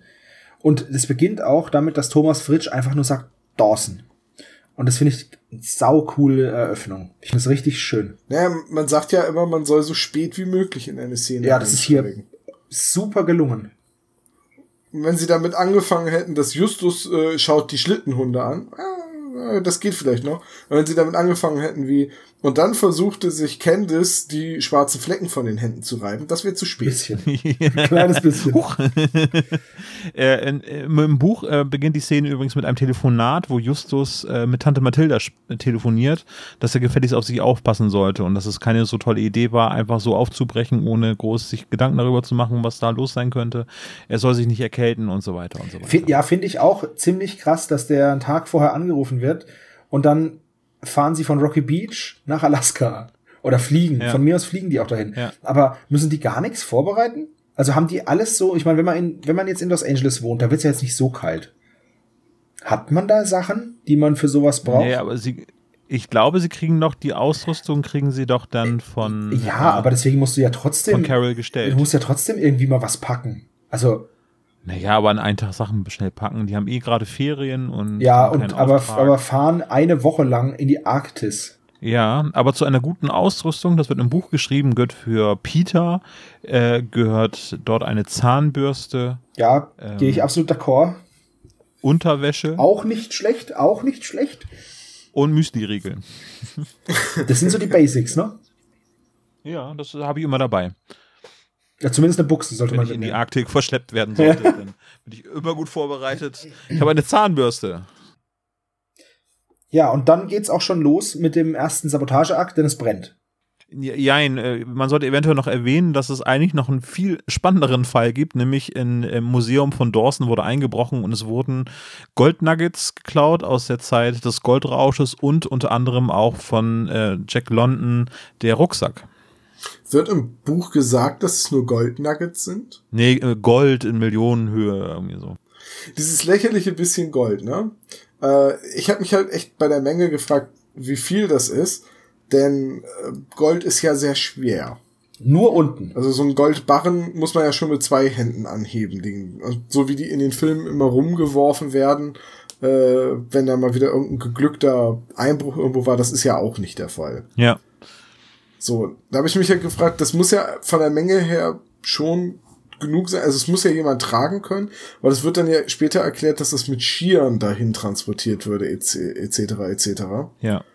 Ähm, mit Skiern das Gold transportieren, der Typ muss eine ganz schöne Ausdauer haben. Oder wir reden halt wirklich nur von einer sehr kleinen Menge Gold. Ich glaube, es sind einfach nur ähm, sehr wertvolle Gegenstände, die eben historischen Wert haben und nicht Es unbedingt ist mehr materiellen so Wert. Ne? Gold mit ideellem Also, Wert. Ja.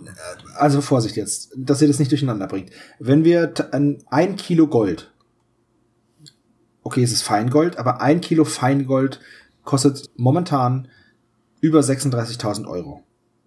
Und ich schwöre dir, dass ich einen Rucksack mit 30 Kilo ohne Probleme von A nach B transportiere. Ja, aber wie viel wiegen 30 Kilo Gold? ja, das, das gilt es jetzt natürlich noch Guck mal, wenn das jetzt herauszufinden. 36 Kilo Federn wären, das wäre natürlich viel leichter, ja. Ja, 36 Kilo Federn wäre überhaupt gar kein Ding, Nee. aber 36 Kilo Gold, da würde ich glaube ich schon schlucken. Ja, Ja, ich glaube auch. Wer soll das denn alles schleppen? Nee, das ist total unrealistisch. ihr Nein, du hast schon recht, ne, momentan. Natürlich habe ich recht, es passiert Gold mir ist öfter. recht, äh, recht teuer, ein Kilo Gold. Aber ich habe mich halt einfach gefragt, bei welcher Menge, von welcher Menge wir reden, weil. Ich sag mal so, wenn du halt ein Nugget hast, ja. Ja, aber mal ganz im Ernst, ist- wer stellt denn bitte echte Goldnuggets aus im Museum? Ja, anscheinend, anscheinend dieses lustige Heimatmuseum in Dawson. Ich meine, was schon für äh, Wertgegenstände im Museum von Rocky Beach rumhingen, ne? Da macht sich auch keiner Gedanken drüber, ne? Ich erinnere da nur an die Folge mit diesem äh, mega teuren Gürtel, der dann geklaut Ja, vor wird. allem anlässlich dieses Hundeschlittenrennens. Okay, man muss dazu wissen, es gibt tatsächlich, ähm, es gibt ja den Burning Man in, in der Wüste und es gibt auch diesen, es gibt sowas ähnliches auch in Alaska. Den Snowman. Der heißt nicht so, Freezing Man? Weiß ich nicht genau. Das, das habe ich auch bei dieser, bei dieser Dokumentation über diese Polizei in Alaska gesehen. Ähm, es gibt so ein Fest, da kommen zigtausende Leute hin. Da könnte man dann natürlich so eine Ausstellung sinnvoll irgendwie machen. Und so wie das Hunderennen beschrieben wird, ist es ja auch echt so, eine, so, ein- so ein Must-See-Event. ja. Ja gut, da oben ist halt sonst auch nichts los. Ja, ich gehe halt auch nicht zur Formel 1, weil die brummen da im Kreis, njo, njo, njo, ist mir wurscht. Vielleicht, ich gehe auch nicht zu Radrennen. Boah, Radrennen im Fernsehen ist doch das langweiligste, was es gibt, oder? Ja, nicht unbedingt. Kann mir jemand diese, diese, diese Faszination von Radrennen erklären? Wir haben hier in Bremen ja die Six Days, wo ähm, das ist halt so eine Radrennveranstaltung, die ist immer recht groß und recht prominent. Aber nein, ich kann das auch nicht nachvollziehen. Ich finde Radrennen auch nicht spannend. Wir haben hier in Bayern die Six Packs. Die, da sind sechs Flaschen Bier drin und das ist wesentlich sinnvoller. Ja, auf jeden Fall, das Rennen scheint aber doch relativ populär zu sein. Also ich würde das hier heutzutage, wenn das so ein Sponsoring-Rennen wäre, wäre das so ein typisches Red Bull-Ding, oder? Irgendwie. Ja, das könnte was sein, wie so dieser Flugtag oder dieses Air Race oder so. Ja, oder auch ernstzunehmende Sachen machen Red Bull ja auch, ne? Also. Ja, was denn, Leipzig oder Naja, was? aber es geht Ah, halt auch um, also die Veranstaltung ist relativ groß. Es geht da um äh, den großen Hersteller von äh, Winterkleidung, ähm, die Hauptsponsor sind von diesem Rennen, was nicht verkehrt ist. Ich will immer an Jack Wolfskin denken. Ich weiß nicht. Was, ich so schön fand, war einfach wie dann, ähm, ah verdammt, ich krieg die immer durcheinander, Candice und Carol und wie heißt nochmal die gute Frances. Rennfahrerin, die niemals Francis. Frances. Francis, ja. Wie, wie Francis dann sagt, ach, Candice, der geht es um den Ruhm, die ist total ruhmgeil. Mir geht's ums Geld. ja, das stimmt. Sie braucht Und das ja, Geld. ja, okay, das ist, ja, okay, gut. Und vor allem, da, da sagt sie, weil damit ist dann meine Hundezucht fürs nächste Jahr finanziert. Okay. Offenbar scheint die Hundezucht nicht gut zu laufen, wenn du sie über Schlittenrennen finanzieren musst. Es stimmt wohl, ja. Was ich ziemlich cool fand, ist auf dieser Pressekonferenz ähm, von diesem, mit diesem ähm, Woodland, wie er die ganze Zeit quatscht und quatscht und quatscht und dann, wo er auf sein Unternehmen zu sprechen kommt, fadet das so aus und ich dachte mir, ah, geil, so ein Werbefilter, so ein Adblocker drin. Jetzt fängt er an, über die Klamotten zu reden, Piu, fade out. Voll gut. Ja, aber ist ja eigentlich alles gesagt. So reicht es ja meistens schon so, ne? Als, als Schleichwerbung. Ich muss sowieso sagen, dass in dem Hörspiel der Einsatz von Musik und Trennern unglaublich gut ist. Da Kann wird mich nur anschließen. jede, da wird jede Doppelung, jedes überflüssige Blabla äh, total vermieden. Später, wenn wir da nochmal dazu kommen, da gibt's einen Trenner, das ist nur ein Geräusch.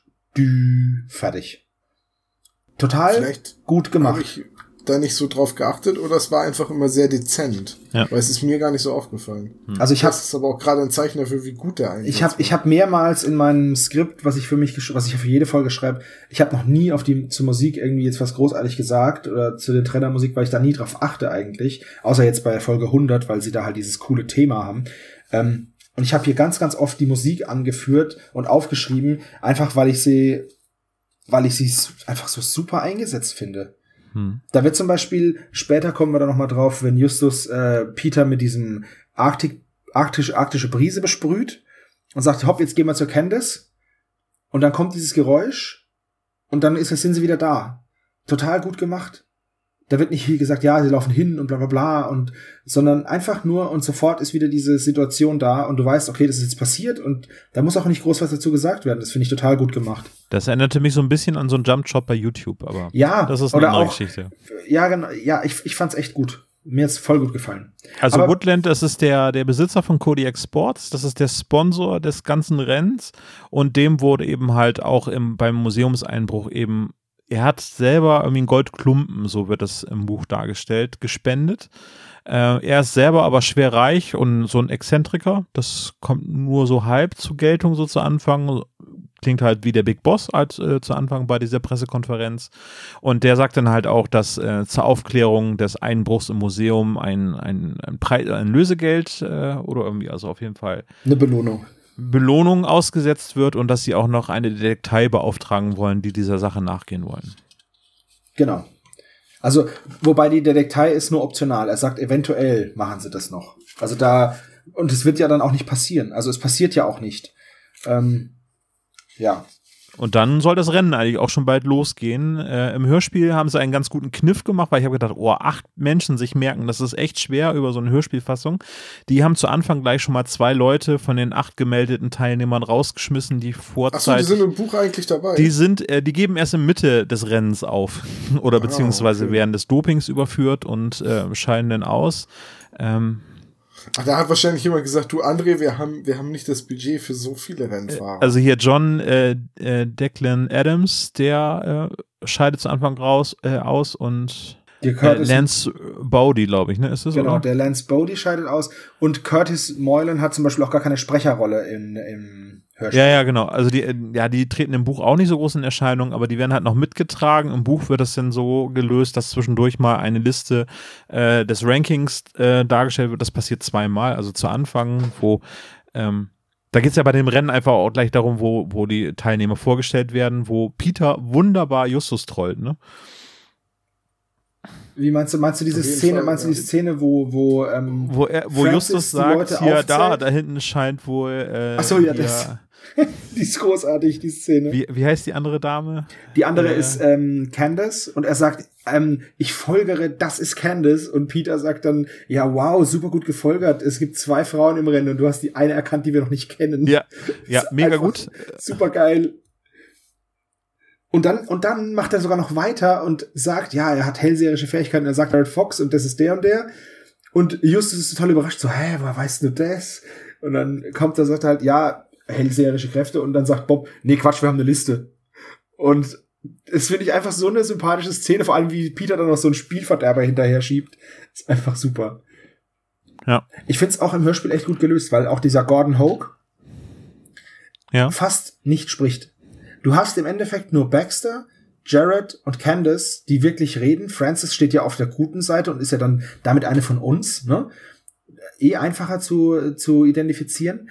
Francis zählt sie ja am Anfang alle auf, also Baxter, Gordon, Jared, Candace. Und dann sagt Peter, oh, langsam, mit so vielen Namen komme ich nicht zurecht. Und dann fragt Francis, soll ich es nochmal wiederholen? Und Justus sagt, nee, ist nicht nötig. Baxter Northworthy wird ja relativ schnell dann als, als Arsch dargestellt oder sofort als Arsch dargestellt und Peter hat sich im Buch relativ schnell auf ihn versteift, so dass er der verdächtigste ist von allen. Wird von Justus immer nicht so kommentiert. Ähm, am Ende stellt sich heraus, dass er eigentlich immer der Favorit ist und er hat keinen Grund, eigentlich die anderen zu sabotieren, weil er eh als Favorit gehandelt wird und auch im Laufe des Rennens immer weit vorne liegt. Jared Fox wird immer als, als äh, komischer Typ dargestellt, der Angst vor Gnomen Ja. hat. Ähm, diese Gnome-Geschichte, da muss ich immer an, also, wo kommen die Gnome vor? Ähm, das ist doch ähm, bei Ja, flüsternde Mumie, ne? Nee. Nee, Gnome bei Flüsternder Mumie. nee. Wo Gno Nein. Ah, nein, das sind äh, diese- wo das sind- diese- Gnome bitte pfeifen und so weiter. Das ist das, wo die, wo sie dann diese Frau da kirre machen und äh, diese, wo diese Ja. kleinwüchsigen ähm, ihr das Haus weg. Den Tunnel Genau. da für die Aber für ich weiß jetzt echt den ne? Namen der Folge nicht. Das tut mir leid. Oh, mein Gott. Oh, ich, ich, ja, ja, egal. Auf jeden Fall, daran fühle ich mich immer erinnert, dass da so ein bisschen Peter getriggert wird, irgendwie, dass er sich gar nicht mit Gnomen weiter auseinandersetzen möchte. Das tut er auch gar nicht in diesem Fall, sondern da sagt ähm, Francis, glaube ich, dass sie gar nicht darüber nachdenken möchte, äh, dass es hier irgendwelche Schreckgespenster geben sollte. Ähm, sie möchte sich lieber auf das Rennen konzentrieren. Und das Ganze wird auf eine Dehydrierung zurückgeführt. Ja, die ist, äh, die ist sowieso ist. total ähm, professionell, die Francis. Außer am Anfang, wo sie all ihre brennenden Utensilien zusammenstellt. Das ist nicht so gut. Aber ansonsten ist sie voll professionell. Und die Sundance, ähm, die wird als sehr. Wie hast du die ähm, gerade genannt? In, in guter Fragezeichenmanier hast du sie jetzt falsch ausgesprochen. Die heißt nicht Sundance, die heißt Candice. Candice, ja. Okay, Entschuldigung. Gesp das ist ihr Indianername. Sundance, das ist ein Filmstudio. Ja, ja. Deswegen habe ich das wahrscheinlich gerade gesagt. Ähm, ansonsten finde ich ab da, also zu Anfang gibt es den Startschuss und dann wird das Rennen gar nicht mehr groß äh, im Hörspiel thematisiert. Wisst ihr, was ich in dieser Szene ganz lustig fand? Dass das Rennen gestartet hm. wird und Justus und, also die drei Fragezeichen und Carol brettern dann ja hinterher auf ihren Schneemobilen. Ich habe übrigens vorhin geguckt, die heißen tatsächlich Schneemobile. Ich hatte da so, ein, so eine Pistenraupe im Kopf, aber das ist natürlich eine Pistenraupe. Klar. Äh, die brettern auf jeden Fall auf ihren Schneemobilen hinterher und dann wird gesagt, dass sie eine zusätzliche Thermojacke haben. Also hatten, haben die jetzt zwei Jacken an. Habe ich das richtig verstanden? Weil die hatten ja schon Thermojacken ja. und jetzt haben sie noch zusätzliche Thermojacken. Wie sehen die denn aus? Justus ja. ist ja voll das Michelin-Männchen, der muss ja vom, der muss ja vom Schneemobil fallen. Naja, aber so Zwiebel. Äh, ja, aber doch, das funktioniert nicht mit Thermojacken. Warum nicht? Also. Jede Lage mit Luft dazwischen würde Wärme. Ja, außer du, außer du legst dich in den Schlafsack. Dann funktioniert es nämlich nicht. Dann. Mhm. Weil keine neue Luft Also ist es so, ja. dass du bei der Bundeswehr kriegst du gesagt, nicht, also halt eine Buchse anziehen und in den Schlafsack legen. Wenn du deine Stiefel anlässt und deine Hose und dann kriegst du, du frierst. Und es ist wirklich so. Ich war schon so oft campen. Ich gehe immer mit Boxershort und T-Shirt in Schlafsack. Kollegen von mir ganz oft noch 35 Socken und lauter so ein Scheiß. Dann liegen die da drin und frieren sich einen ab, weil der Körper ja die Wärme abgibt an den Schlafsack und der das dann reflektiert und wenn du das nicht abgibst, dann frierst du einfach. Deswegen, Pro-Tipp, beim Campen immer nur Schlafanzug anziehen und fertig. Okay, also das Rennen ist äh, voll im Gange. Es gibt ein paar Zwischenstopps, wo ein bisschen Charaktere weiter vorgestellt werden. Ähm, ein bisschen mehr über die Sabotage berichtet wird. Im Buch wird es noch ein bisschen weitergetrieben. Es gibt dann einen Sabotageakt, der stattfindet, in dem einfach die Strecke über den Yukon weitergeleitet wird und es gibt einige Stellen, wo brüchiges Eis ist und ähm, es wird so weit sabotiert, dass Streckenposten äh, irgendwie wohl geschmiert werden, um die Route über den Yukon, das ist der große Fluss dort, eben ein bisschen zu versetzen. Und dann gibt es eben eine Szene, wo Peter aufs Eis rennt, um äh, die Fahrer zu warnen, dass da, also Francis wird zum Beispiel gewarnt, dass das Eis brüchig ist und wenn sie da mit dem Schlitten drauf fahren, dass das Eis dann das brechen ja wird. Das passiert dann auch in einer relativ dramatischen Szene, dass Peter eben halt auch auf dem Eis einbricht, so halb mit den Füßen dort äh, versackt und äh, sich gerade noch da vorretten kann, bevor Francis eben dort einbricht und die fahren dann an einem weiteren ähm, anderem Stück. Aber da frage ich mich, warum haben sie dann den Streckenposten nicht verhört? Dann wüssten sie ja, wer der Saboteur ist. Naja, die sind halt weit weg und ähm, die müssen ja, halt gut, weiter. Okay. Und es, es finden das dann okay. erst später raus. Aber das ist meiner Meinung nach irgendwie eine Szene, die den namensgebenden Teil irgendwie aus dem Buch Tödliches Eis irgendwie darstellt, weil tödlicher Schnee wäre eigentlich richtig für den Rest des Rennens, weil nur über den Yukon ist es dann wirklich eine Eisschicht, wo sie überfahren. Stimmt. Oder, Tom?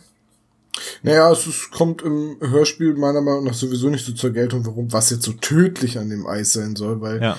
wirklich in Lebensgefahr schwebt ja eigentlich niemand ja. im Hörspiel. Ja. Also vielleicht höchstens Justus und Peter, als sie durch den Schnee zurücklatschen sollen, später, ja. wenn Woodland und die anderen sie aussetzen, aber ja.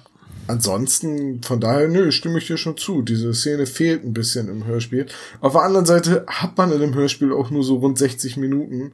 Und die reichen nicht um 150 Seiten. Nee, das ist richtig, alles akribisch nachzuerzählen. Das ist, äh, wenn wir Herr der Ringe uns angucken, irgendwie ist auch schon sehr lang und sehr ausführlich erzählt, aber natürlich auch auf das da Wesentliche gekürzt. Naja, eben, genau. Das finde ich schon okay. Einige Sachen werden erwähnt, die irgendwie im Hörspiel dann gar nicht mehr zur Geltung kommen. Irgendwie, dass äh, Jared Fox irgendwie Halluzinationen hat, wird nur am Rand erwähnt und spielt am Ende gar keine große Rolle mehr. Äh, Im Buch wird das auch noch anders aufgelöst. Ich würde jetzt. Ja, also das ist tatsächlich eine Sache am Ende, die Ja. mir nicht so gefällt. Wo, wo, wo Bob den Vogelruf macht vom Rotbauch, roten Bauch, Fliegenschnepper. Nymphensittich, ich kann es mir nicht merken. Ja, Ja, Fliegenschnepper, Lass uns genau. da am Ende drüber sprechen. Ich fliege. Jetzt kommen sie nämlich in Beaver Falls an. Aurora Borealis. Um diese Jahreszeit und um diese Tageszeit und obendrein auch noch in ihrer Küche? Ja. Okay. Ankunft in Beaver Falls. Es wird ein Lager aufgeschlagen und Baxter ist aber nicht bei dem Lager dabei, ne? Der schläft woanders. Der schläft auf der anderen Seite vom Hügel, eigentlich. Zumindest ist das der Anfang, ähm, Ja. als sie ankommen. Und ich fand's, ich fand's super, dass Peter dann die Wölfe hört, Angst bekommt und seine Reaktion ist, ich, ich glaube, ich gehe jetzt erstmal in meinen Schlafsack. Total geil. Ja, vor Der allem, ist bissfest. okay, ich bin hier in der freien Natur. Da sind Raubtiere. Am besten verkleide ich mich als Burrito und leg mich so auf den Boden, dass ich mich nicht wehren kann, weil meine Arme in der Wurstpelle stecken. Bob, glaube ich, spricht hier drauf an, meint, du meinst, es hilft was, ja? Ach, es wäre so schön gewesen, hätten die vorher darüber gesprochen, dass sie ein Feuer machen sollten und Justus eventuell noch mit einer Signalpistole irgendwie die äh, Wölfe vertreiben würde. Aber das fehlt im Hörspiel leider. Es ist ja auch nicht wichtig. Nee, Gut. ist es nicht. Vor allem, wenn sie die Signalpistole abfeuern, dann kommt ja nur der Typ mit dem Egg, äh, mit dem Blaster, der sie dann Eben. zu der geheimen Das macht überhaupt keinen Sinn. Mit dem Raumschiff. Auf jeden Fall ähm, ist es dann halt Nacht, beziehungsweise, ja, es ist dann Nacht und äh, Peter kriegt mit, wie Baxter halt seinen Schlafsack verlässt und aufsteht und Richtung Schlitten läuft, hört dann einen Schlag, so ein, finde ich auch ähm, im Hörspiel echt gut umgesetzt und findet dann die niedergeschlagene Candice. Und was ich ganz interessant fand, war, als ähm, Thomas Fritsch sagt, dass er seine, sein, den Strahl seiner Taschenlampe leise über die Schlitten gleiten lässt, habe ich mir gedacht, ähm, ist die sonst laut, die Taschenlampe? Also, sie macht die sonst so Laserschwertgeräusche, so, oder, dass es sie leise, dadurch- ich fand das irgendwie komisch. Ihr nicht? Naja. Ja, doch. Ist eine komische Formulierung. Auf der anderen Seite kann man auch sehr laut sein, während man mit einer Taschenlampe. Ja, aber die Taschenlampe an sich ist ja, Licht macht ja eher kein Geräusch. Ja, aber vielleicht Nee, ist das ja eine mit so mit Pumpe. so jetzt nicht, nee. Es gibt doch diese ähm, batterielosen Taschen. Ja, da steht Peter da und kurbelt sich ein Wolf oder was? oder er muss erst zu schütteln. Die gibt's ja auch zum Schütteln. Möglich ist es. Ja, okay, auf jeden Fall entdeckt er halt die niedergeschlagene Candice und weckt dann das ganze Lager auf und dann ähm, finden sie halt raus, dass der Schlitten, an dem Candice da sich hat zu schaffen machen wollen, von dem Fox ist und der halt sehr abweisend ist und und Baxter ist einfach wieder cool. Und dann ähm, fragt Peter den Baxter ja, ob er nicht, ähm, ob er denn die ganze Zeit in seinem Schlafsack war. Nee, er war pissen. Ge genau, er war aber auf Toilette. Das ist ja wohl kein Verbrechen. Und dann sagt Peter in total, mit einem total coolen Tonfall, im Prinzip nicht. So unschuldig und so. Ich finde die Sprecherleistung da richtig, richtig gut. Das ist sowieso auch vorher schon, als Bob ähm, irgendwie sagt, ja, beziehungsweise Francis sagt, dass sie das, dass die drei Fragezeichen halt diesen Trailer gerettet haben. Äh, Carol sagt es von der Francis, sagt Bob, äh, ja, ja, das haben wir gemacht. So voll. Ich fand die, diese ganze Sprecherleistung von dem ganzen Cast herausragend gut. Okay, also ähm, er hat sich auffällig verhalten. Beide. Also Baxter Also hat sich auffällig verha äh, Ja, genau. verhalten. Und Welcher ist der andere? ähm, na, wie heißt er denn? Ach, Fox. Jared? Fox. Jared ja. Fox. Ja. Also da hat sich das schon eingekreist. Ne? Es sind eigentlich nur noch vier äh, Rennteilnehmer interessant. Irgendwie über Gordon Hoke, der ist noch dabei. Wird gar nichts mehr groß erwähnt. Und Den habe ich auch komplett vergessen dadurch. ja, ja, irgendwie. Das ist ein, einfach ein Veteran, irgendwie ein total alter Typ. Wird im Hörspiel, äh, wird im Hörspiel nicht deutlich, Nee, ne? dass er ein alter Veteran ist. Nee, Ja. überhaupt nicht. Es wird auch nicht erwähnt. Also ich habe es dann erst gesehen, als ich ähm, die Sprecherliste durchgelesen habe und da steht halt Gordon Hoke, ältester Rennteilnehmer, aber das wird so nicht. Ja, ja, genau, eben. Ähm, ja, Francis wird überhaupt nicht verdächtigt mehr irgendwie im Hörspiel, soweit ich das, äh, also, Ja, Francis ist ja eh, Francis ist ja, ist ja die Verbindung zwischen den drei Fragezeichen und den Maschern. Also, weißt ja, du? ja, ja. Also die ja. ist für mich, die war für mich nie verdächtig, nicht im Ansatz, im Hörspiel auf keinen Fall, weil Ja. sie ja die Gute ist. Sie ist ja die Freundin von Carol und Sind zeigt die ja Freundinnen alles. einfach, oder? keine Ahnung, aber zumindest kommt so rüber. Ich glaube, Doch, ja. ja. Das wird irgendwie doch so, deswegen, wegen der Sabotageakte ja auch ja auf sie werden die drei Fragezeichen überhaupt von Carol angeheuert. Ja, vor allem, Sonst hätte sie sich ja irgendein Kamerateam holen können. genau. Und es ist ja auch schon der dritte Anschlag auf die Francis. Stimmt, ja. Das Also das mit dem Feuer, das mit den Keksen und davor war noch irgendwas, das wird gar nicht erwähnt. Ja. Und also die, die Francis ist entweder kann sie super verheimlichen und viele falsche Fährten legen oder so, aber Ja. die war für mich nie verdächtig. Ja. Nicht eine Sekunde. Die äh, reisen dann weiter. Und genau. Dann, Dann, kommen sie in Stone an. Das ist das mit der Turnhalle und da verdichten sich so die ganzen Sachen, weil sie haben dann schon äh, ähm, jetzt ausgeschlossen, dass Baxter verdächtig ist und Jared Fox irgendwie. hm, Nee, die wollen eine Falle stellen, ne? Na, es ist so, dass sie sich dann halt treffen, die drei Fragezeichen, und erstmal gucken, was jetzt Sache ist und Justus eigentlich da schon den Fall gelöst hat. Ah, Zumindest. ja, ja, ja, stimmt, stimmt, stimmt, es, ist, genau. es ist nämlich so, dass er sagt, Baxter ist ja Erster.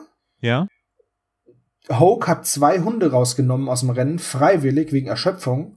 ja, Francis liegt zurück. Und Candace und Fox müssen sich super anstrengen, um den überhaupt noch einzuholen, den Baxter. ja, genau. So. Und dann macht er eben diesen Test mit diesem, mit diesem arktische Brise, dass er Peter eben, also er klaut dem Baxter das Parfüm, sprüht dann Peter damit ein und schickt Peter und Bob dann zu Candace. Und dann kommt dieses, dieser, dieser Eintontrenner, dieses Dön. Und dann kommen die beiden zurück und ähm, Justus fragt, ja und, wie war's jetzt? Wie hat sie reagiert? Und in dem Moment versteht's dann auch Peter und sagt, ach, okay, das war ein Geruchstest, weil als wir da hingekommen sind, hat die Candace sofort gesagt, boah, du stinkst. Ja. Ne? Ja, Und dann, dann wird's hat's- relativ schnell Und damit ne? ist klar, dass es nicht Baxter gewesen sein kann, der die Candace niedergeschlagen hat. Und dann sagt halt Justus, okay, es gibt zwei Typen, die sehen sehr, sehr gleich aus. Das ist einmal der vom Baxter und einmal der vom Jared Fox. So, damit ist Candace die Saboteurin und Jared Fox hat was zu verheimlichen, weil Baxter war es ja nicht. Der war halt zufällig pinkeln, aber der riecht fünf Meilen gegen den Wind, das kann er nicht gewesen sein. Und damit sagt er dann, okay, dann hat Jared Fox das, ähm, das Gold und den Rucksack auf seinen Schlitten.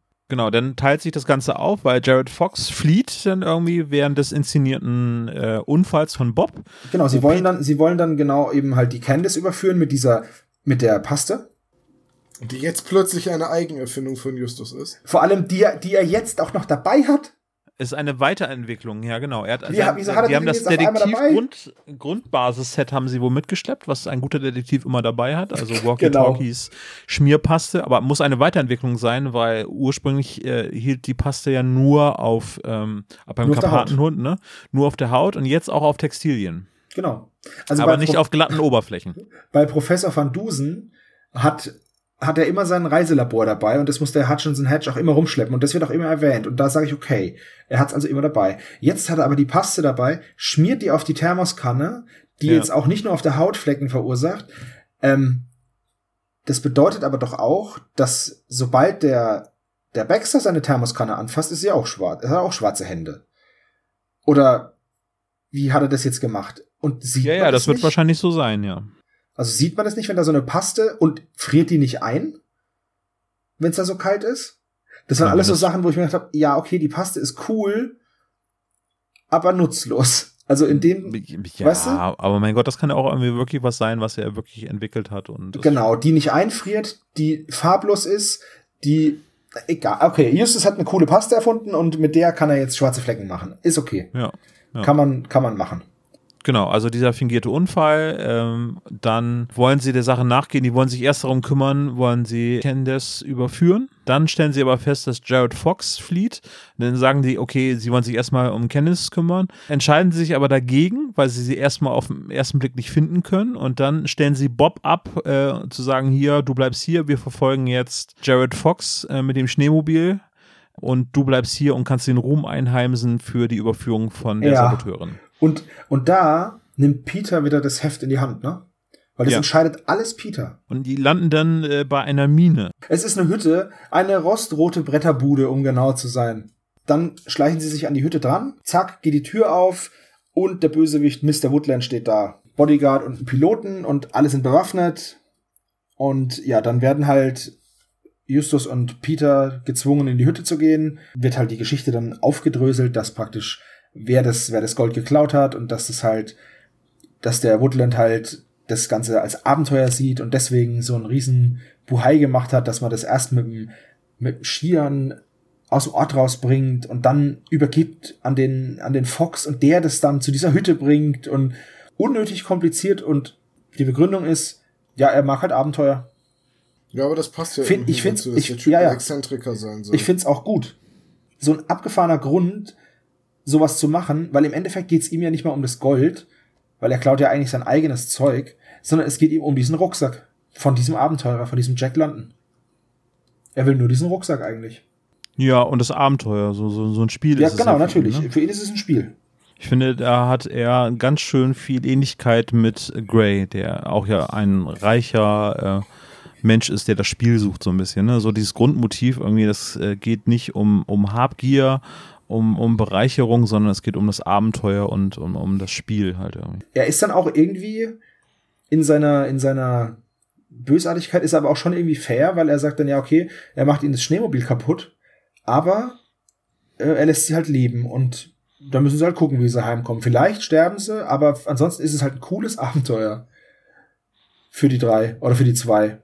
Also in der Hütte passiert dann so einiges, also großer Showdown, ähm, Woodland ähm, ist der Drahtzieher für, für diesen Bankraub oder ähm, Museumseinbruch und hat dann Jared Fox äh, mit Geld, der wohl in Geldnöten ist, äh, bestochen, dass er doch über seinen Hundeschlitten bitte das Diebesgut wegbringen soll. Und das ist jetzt hier dieser Übergabepunkt. Die sind da mit dem Flugzeug oder ja, Flugzeug sind sie angekommen da, ne? Ja, mit, einer, mit einem Propellerflugzeug. ja, ja. Äh, So eine Ufer des Eises, oder sowas, ne? haben sie Genau. da irgendwie Ja. gesagt. Ja. Also entweder Fluss oder See oder irgendwas. Ne, das ist ja Weil alles am Yukon lang, ne?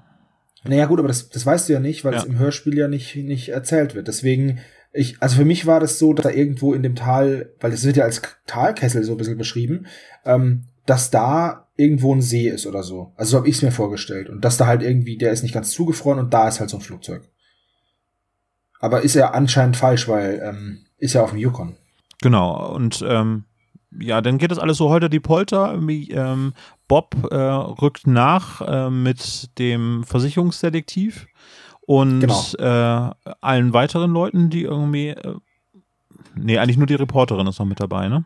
Carol, Ja. der, der Versicherungsdetektiv und Bob kommen dahin. Ja. Und dann äh, kommt der berühmte Rotbauchfliegenschnepper zum Ja. Einsatz. Ja. Und Jared Fox kriegt noch mal Angst, es könnten ja die Gnome sein. Ja. Ähm, dann wird der Wellford rausgeschickt, also dieser Bodyguard, und wird wieder ausgeschaltet. Auch wieder ein cooler, cooles Schlaggeräusch. Ja. Und dann kommt eben Woodland raus und dann wird, wird er halt hochgenommen. Also, und was ich dann ganz schön finde, ist, dass, ähm, dass Woodland sagt, haha, das habt ihr euch so gedacht, ich schieße schneller. Und Peter nimmt ihm einfach die Waffe weg. Und dann sagt Woodland zu Peter, du mieses Stück. Ja, da fehlt ihnen noch die eigentliche Beleidigung. So, du mieses Stück Wurst. Ah. Ja, ja, Ja. weil, weil du mieses Stück ist, ist halt. Ja. es klingt für mich halt nach Hey du Bitch. Also so nach Beleidigung für eine Frau. Ja, da fehlt halt einfach das miese Stück Scheiße oder so. Ach so, ach so habe ich das gar nicht Der, wahrgenommen. der, Aber der, ja, wird- jetzt. Der, der wird nicht aus, also der redet nicht aus. ah, okay. Er zügelt sich, weil Damen anwesend sind. Ah, das kann natürlich sein. Und was ich Baxter dann aber hätte auch, das voll ausgesprochen. Ja, Baxter hätte das aber auch. Baxter hätte dabei aber wie ein John Sinclair-Bösewicht geklungen. genau. Und, und Baxter hätte es so bedrohlich gesagt, dass Peter wahrscheinlich die Waffe fallen gelassen hätte oder so. irgendwas. Baxter, die Mutter aller James Bond-Bösewichte. Äh, ähm, John Sinclair. Was ich auch sau cool finde, sind dann das nächste, da musste ich einmal an äh, Mr. Hurley in die Pulveraffen denken und an die Simpsons, als George Bennett sagt, jetzt komm mal her hier. Ach ja? Genau, ach ja, ah ja, komm du mal her. Das ist so super gewesen. Jetzt komm mal her hier. Ja. Dann äh, ist dieser Teil äh, eigentlich schon geschlossen, relativ heute die Polter. Ähm, Der Sheriff wird äh, benachrichtigt oder wurde benachrichtigt und der Genau, und- rückt dann und da auch ich- relativ schnell bald an, ne? Ja, und da habe ich noch eine Frage. Und zwar, ob das nur ich so falsch verstanden habe. Es sind doch vier Personen in der Hütte. Ja.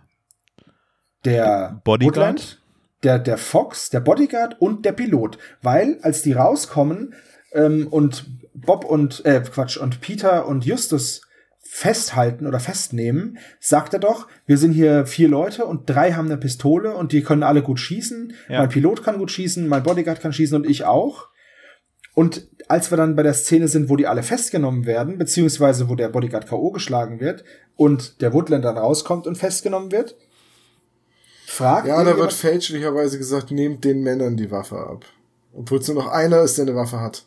Und danach kommt ein Einspieler vom Sprecher, den ich richtig cool fand. Und zwar wird einfach nur gesagt, dass der Sheriff nach 30 Dienstjahren ähm, jetzt mit diesen vier Leuten endlich mal richtige Verbrecher im Gefängnis hat. Sonst hat er ja nur Betrunkene da. Und dann ist auch dieser, dieser, diese Überleitung rum und dann sind sie wieder in diesem, in diesem Schlittenhundeführerlager. Aber ich fand diesen Einschub so cool. Und Ja. Das ist doch auch was, was echt selten ist so bei den drei Fragezeichen, oder? Sowas. Dass eine Szene vom Sprecher ganz kurz mal so angerissen wird, wo die drei dann aber danach nicht dabei sind oder so, sondern einfach nur, also, Ja, es war jetzt beim Skateboard-Fieber am Ende doch auch so. Dass es noch den Zeitungsartikel genau, mit dem solche Sachen. Zeitungsartikel. Aber das ist ja mehr so eine Rückblende. Aber das ist so ein Zwischendrin, dass man weiß, was jetzt mit den Bösewichtern passiert ist. Ja, aber kam Also- in der Zeit schon häufiger vor. Also, Okay. Also wie gesagt, ich fand es in dieser Folge total auffällig mit diesen Einspielern und so. Das, ich fand das total cool. am Ende geht es jetzt nur noch um die Überführung von äh, Candence. Genau. Die kommen an das Lager. Das muss also, die müssen schon im Ziel angekommen sein. Baxter wird das Rennen wohl gewonnen haben. Dann wird sie wohl zweite oder dritte geworden sein. Nee, zweite muss sie geworden sein oder dritte. Weil Nee. Francis ist noch im Rennen drin. Francis ist aber auch gar nicht mehr weitergefahren, weil die sind ja, die, die sind nicht das Rennen weitergefahren. Die waren alle noch in, in Stone und von Stone aus sind sie ja aufgebrochen. Stimmt, Jared Fox Und- ist disqualifiziert, weil er sich während des Rennens quasi Genau. äh, ja entfernt hat, abgesehen davon, dass er verhaftet worden ist. ja. Aber äh, ja, am Ende geht es halt darum, dass äh, sie dann gerade versucht, ihre Hände sauber zu machen. Justus poltert dann rein und sagt, ja, du kriegst deine Hände nicht sauber. Sie können, äh, dann brauchen sie ganz andere Dinge, um die Hand sauber zu bekommen. Genau. Und dann wird sie im Prinzip in die Zange genommen von Baxter. Von Baxter und Hoke, die halten sie beide fest. Ja, Und dann gibt Justus ihr die Karte und da wird dann ganz zum Schluss auch die Karte nochmal vorgelesen. Ja. Und ja, was soll ich damit jetzt machen? Und da kommt eben dieser Satz, den wir vorher schon hatten, freu dich Herzchen, jetzt hast du im Knast wenigstens was zu lesen. Ge guter Schlussgag. Und dann kommt Abspann, ne? Nee, danach kommt noch, Ach, äh, die dass sie am nächsten Nachmittag in einem Restaurant sind. Also der, äh, die Carol, der Francis, der Versicherungsdetektiv ähm, und der Baxter. Ja. Und ja, da wird halt nochmal erklärt, wie die Geschichte war. Also, dass der Wellford mit den Skiern raus ist aus Dawson, da dann dem Fox das Zeug, das, das Zeug dann dem in Beaver Falls übergeben hat und der dann damit weitergefahren ist Richtung Stone und da diese Übergabe machen sollte. Hm. Das war das. Und dann kommt, gibt's noch den Abschlussgag, dass Justus von Peter eben dieses arktische Brise geschenkt bekommt. Ja. Und dann sprühen sie damit rum und dann sagt halt Bob, dass den Gestank keiner aushält und dann ist Abspann. Schön war's. Ja, wirklich. Total schöner Fall. Möchten wir jetzt mit dem Fazit beginnen? Ja, warum denn nicht? Ja, da fängt doch Tom an. Der im Vorfeld gesagt hat, dass ihm der Fall echt gefällt. Ja, es tut er auch immer noch. Also, es ist eine schöne Folge. Ähm, wie gesagt, für mich kommt die Schneeatmosphäre von Alaska nur so in Teilen manchmal ein bisschen durch im Hörspiel, aber ansonsten ähm, zwei Handlungsstränge, die gut miteinander verwoben sind, die äh, ja, also wir haben ja mal über das blaue Biest geredet und da hatten wir immer das Gefühl, dass die Handlungsstränge so auf so einer Und-Dann-Struktur basieren so. Und dann passiert das und dann passiert das und dann passiert das. Und hier hat man, so wie die miteinander verwoben sind, eher dieses und deswegen. Ja, Ja, stimmt. der, der klaut den und weil er ein Abenteurer ist, beziehungsweise Abenteuer mag, ersinnt er diesen absolut bescheuerten Plan und deswegen heuert er den einen Fahrer an und dann gibt's da die Saboteurin, die will gewinnen und vergreift sich dann aber an dem falschen Schlitten und wird dann, oder, und deswegen wird sie niedergeschlagen. Und dadurch wird auch der Verdacht von ihr erstmal weggelenkt, weil immerhin ist sie gerade niedergeschlagen worden. Äh, ich fand das insgesamt einfach einen schönen Handlungsstrang, der auch intelligent erzählt wurde und offenbar auch gut gekürzt für das Hörspiel. Also es ist eine Folge, wo ich sage, okay, ich habe sie zweimal am selben Tag gehört und es hat mich nicht gestört, sie mir zweimal anzuhören. Ich hätte sie mir wahrscheinlich sogar noch ein drittes Mal anhören können. Normalerweise so bei vielen Folgen habe ich das, ich höre die dann einmal, dann höre ich sie am nächsten Tag und dann ist hoffentlich bald die Aufnahme, weil es wenige Folgen gibt, die man wirklich dreimal am selben Tag hören kann. Oder dreimal innerhalb von zwei Tagen. Und von daher würde ich sagen, ähm, ist, glaube ich, auch eine meiner liebsten Kari Erlhoff-Geschichten.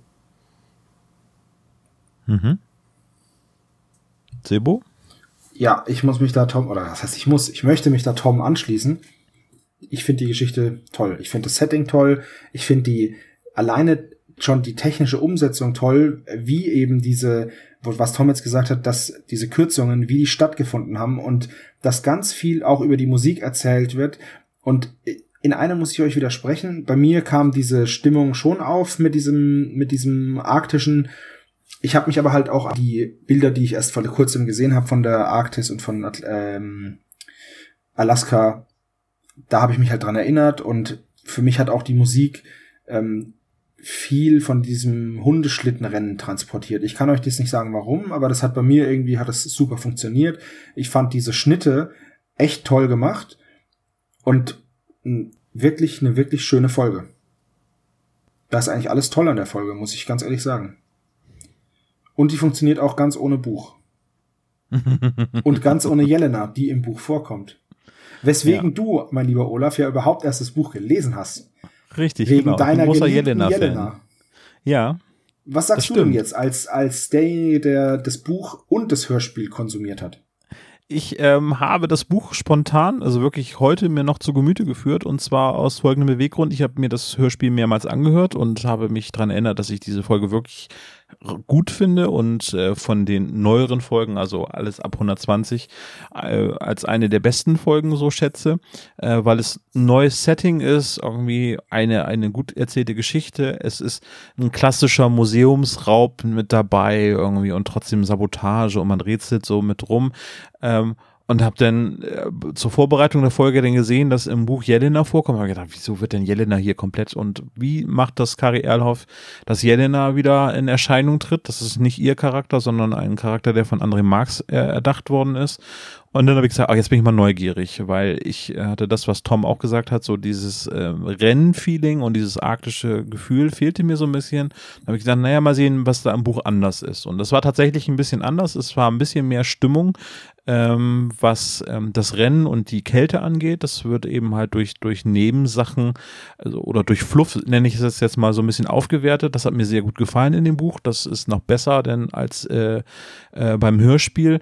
Aber die eigentliche Geschichte ist im Hörspiel sensationell gut äh, auf den Punkt gebracht. Es gibt ein paar Unterschiede.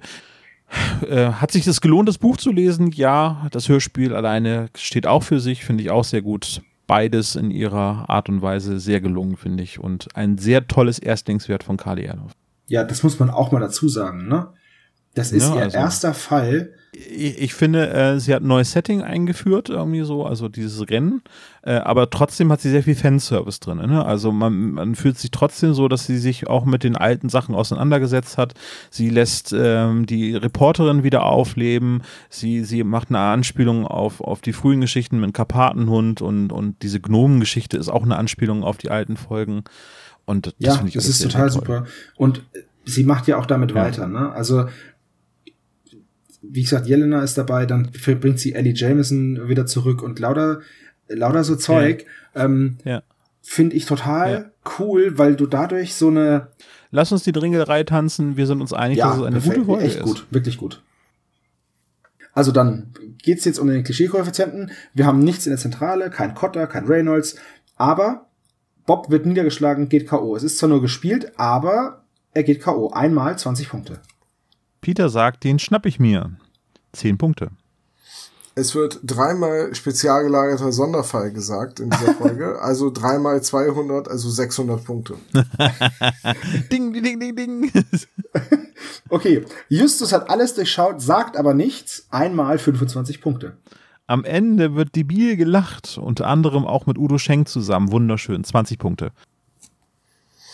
Dann gibt es eine Verfolgungsjagd, äh, die besteht zwar aus einem Schneemobil und einem Hundeschlitten, aber es ist eine Verfolgungsjagd, also einmal 15 Punkte. Außerdem gibt's coole Detektiv-Gadgets, nämlich die Paste aus dem Karpatenhund. Einmal 20 Punkte. Der Bösewicht hat eine Waffe oder mehrere Waffen haben die. 20 Punkte. Ähm, es brennt. 10 Punkte. genau. Sie überwältigen den Bösewicht aber trotzdem. Einmal 20 Punkte.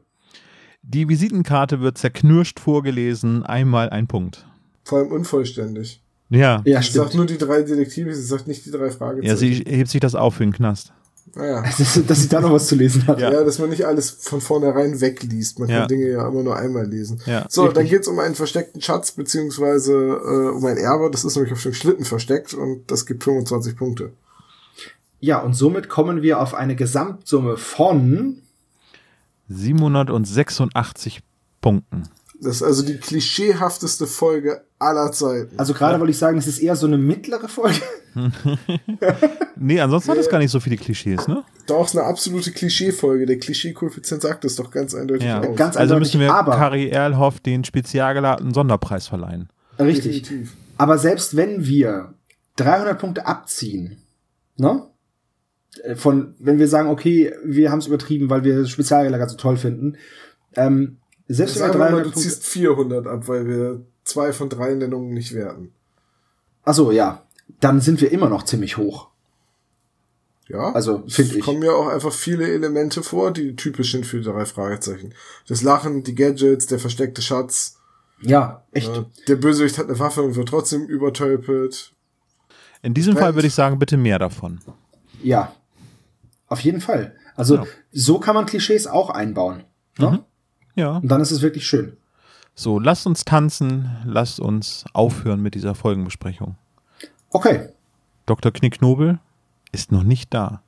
Vielleicht sollten wir uns wegschleichen. Wäre eine gute Idee. Ich habe draußen einen Hundeschlitten stehen.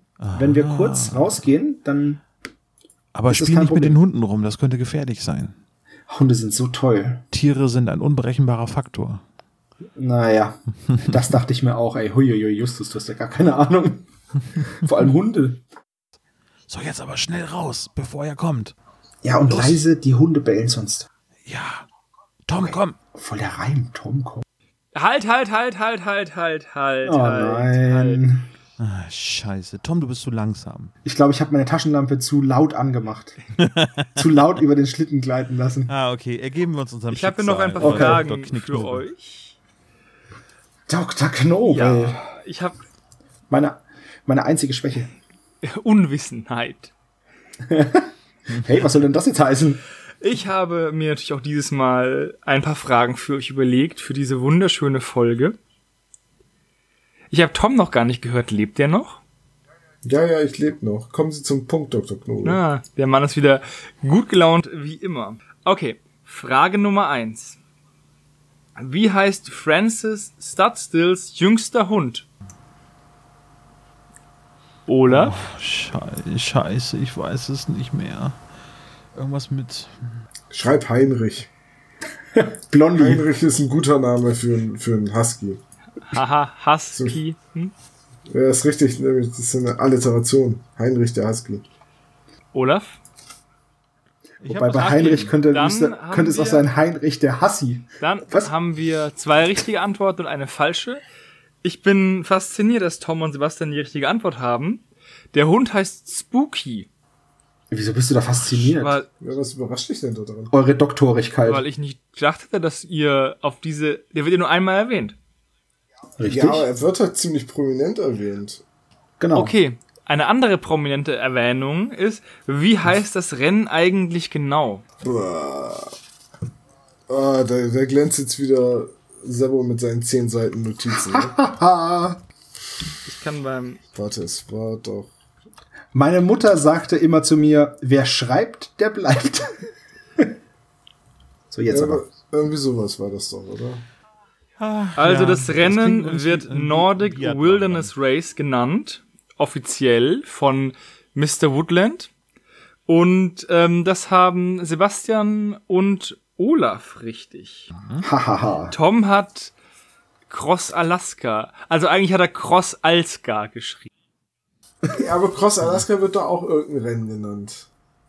Okay. Ähm, ich ziemlich sicher. Ja, aber kann gut, sein. kann sein, dass das Great Northern Experience. Ich hab's übrigens überhaupt nicht mit Titeln, das kann ich mir alles nicht merken. Aber vielleicht mit Zahlen, Tom.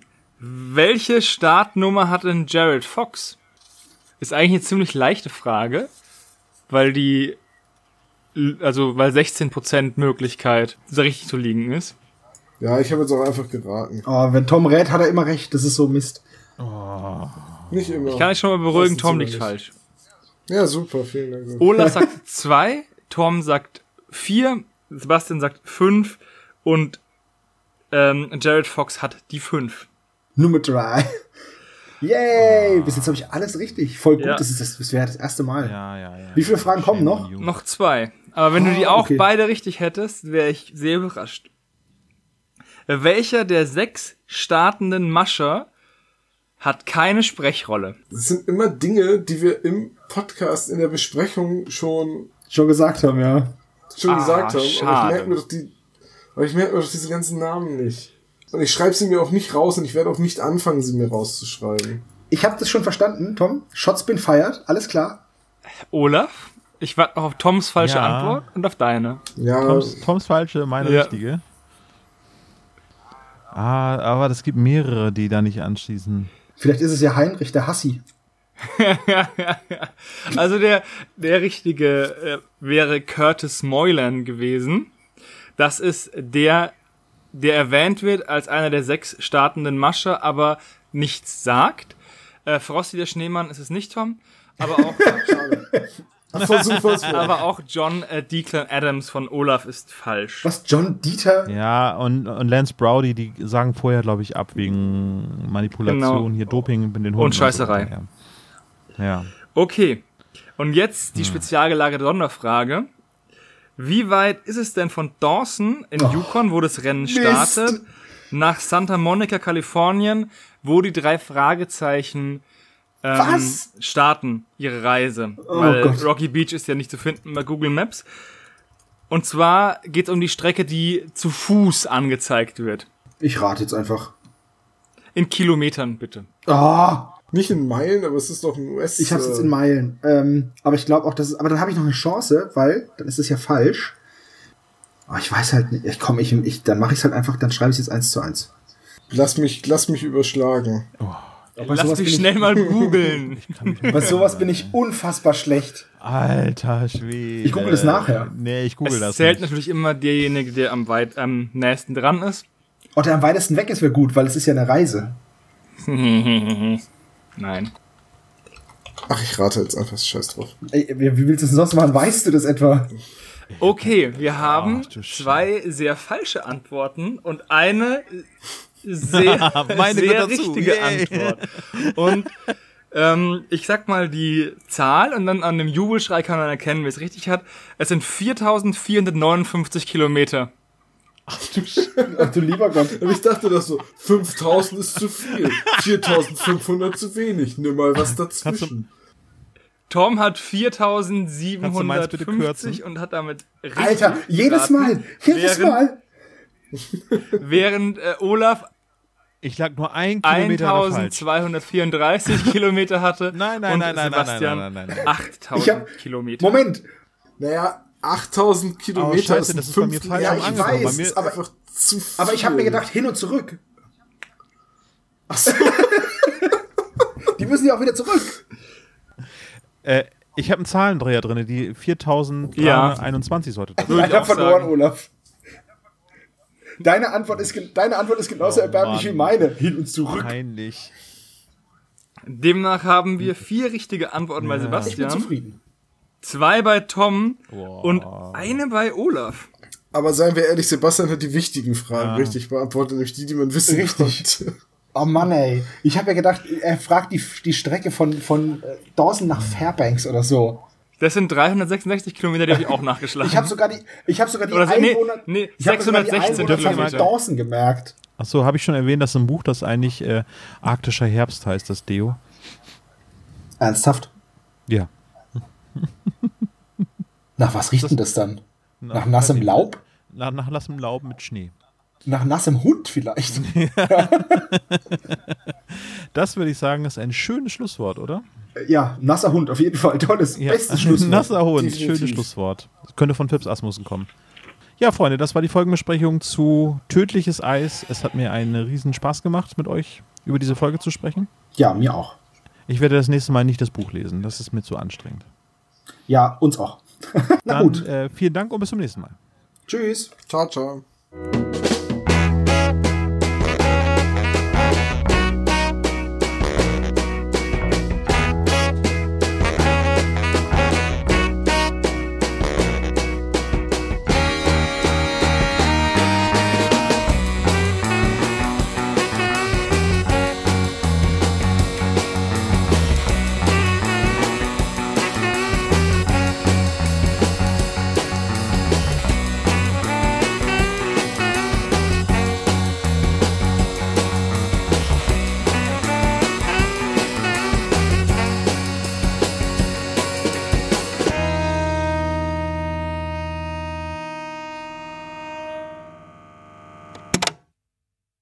Dieser Podcast ist ein reines Hobbyprojekt von drei Fans und steht in keiner Verbindung zu Europa oder Kosmos.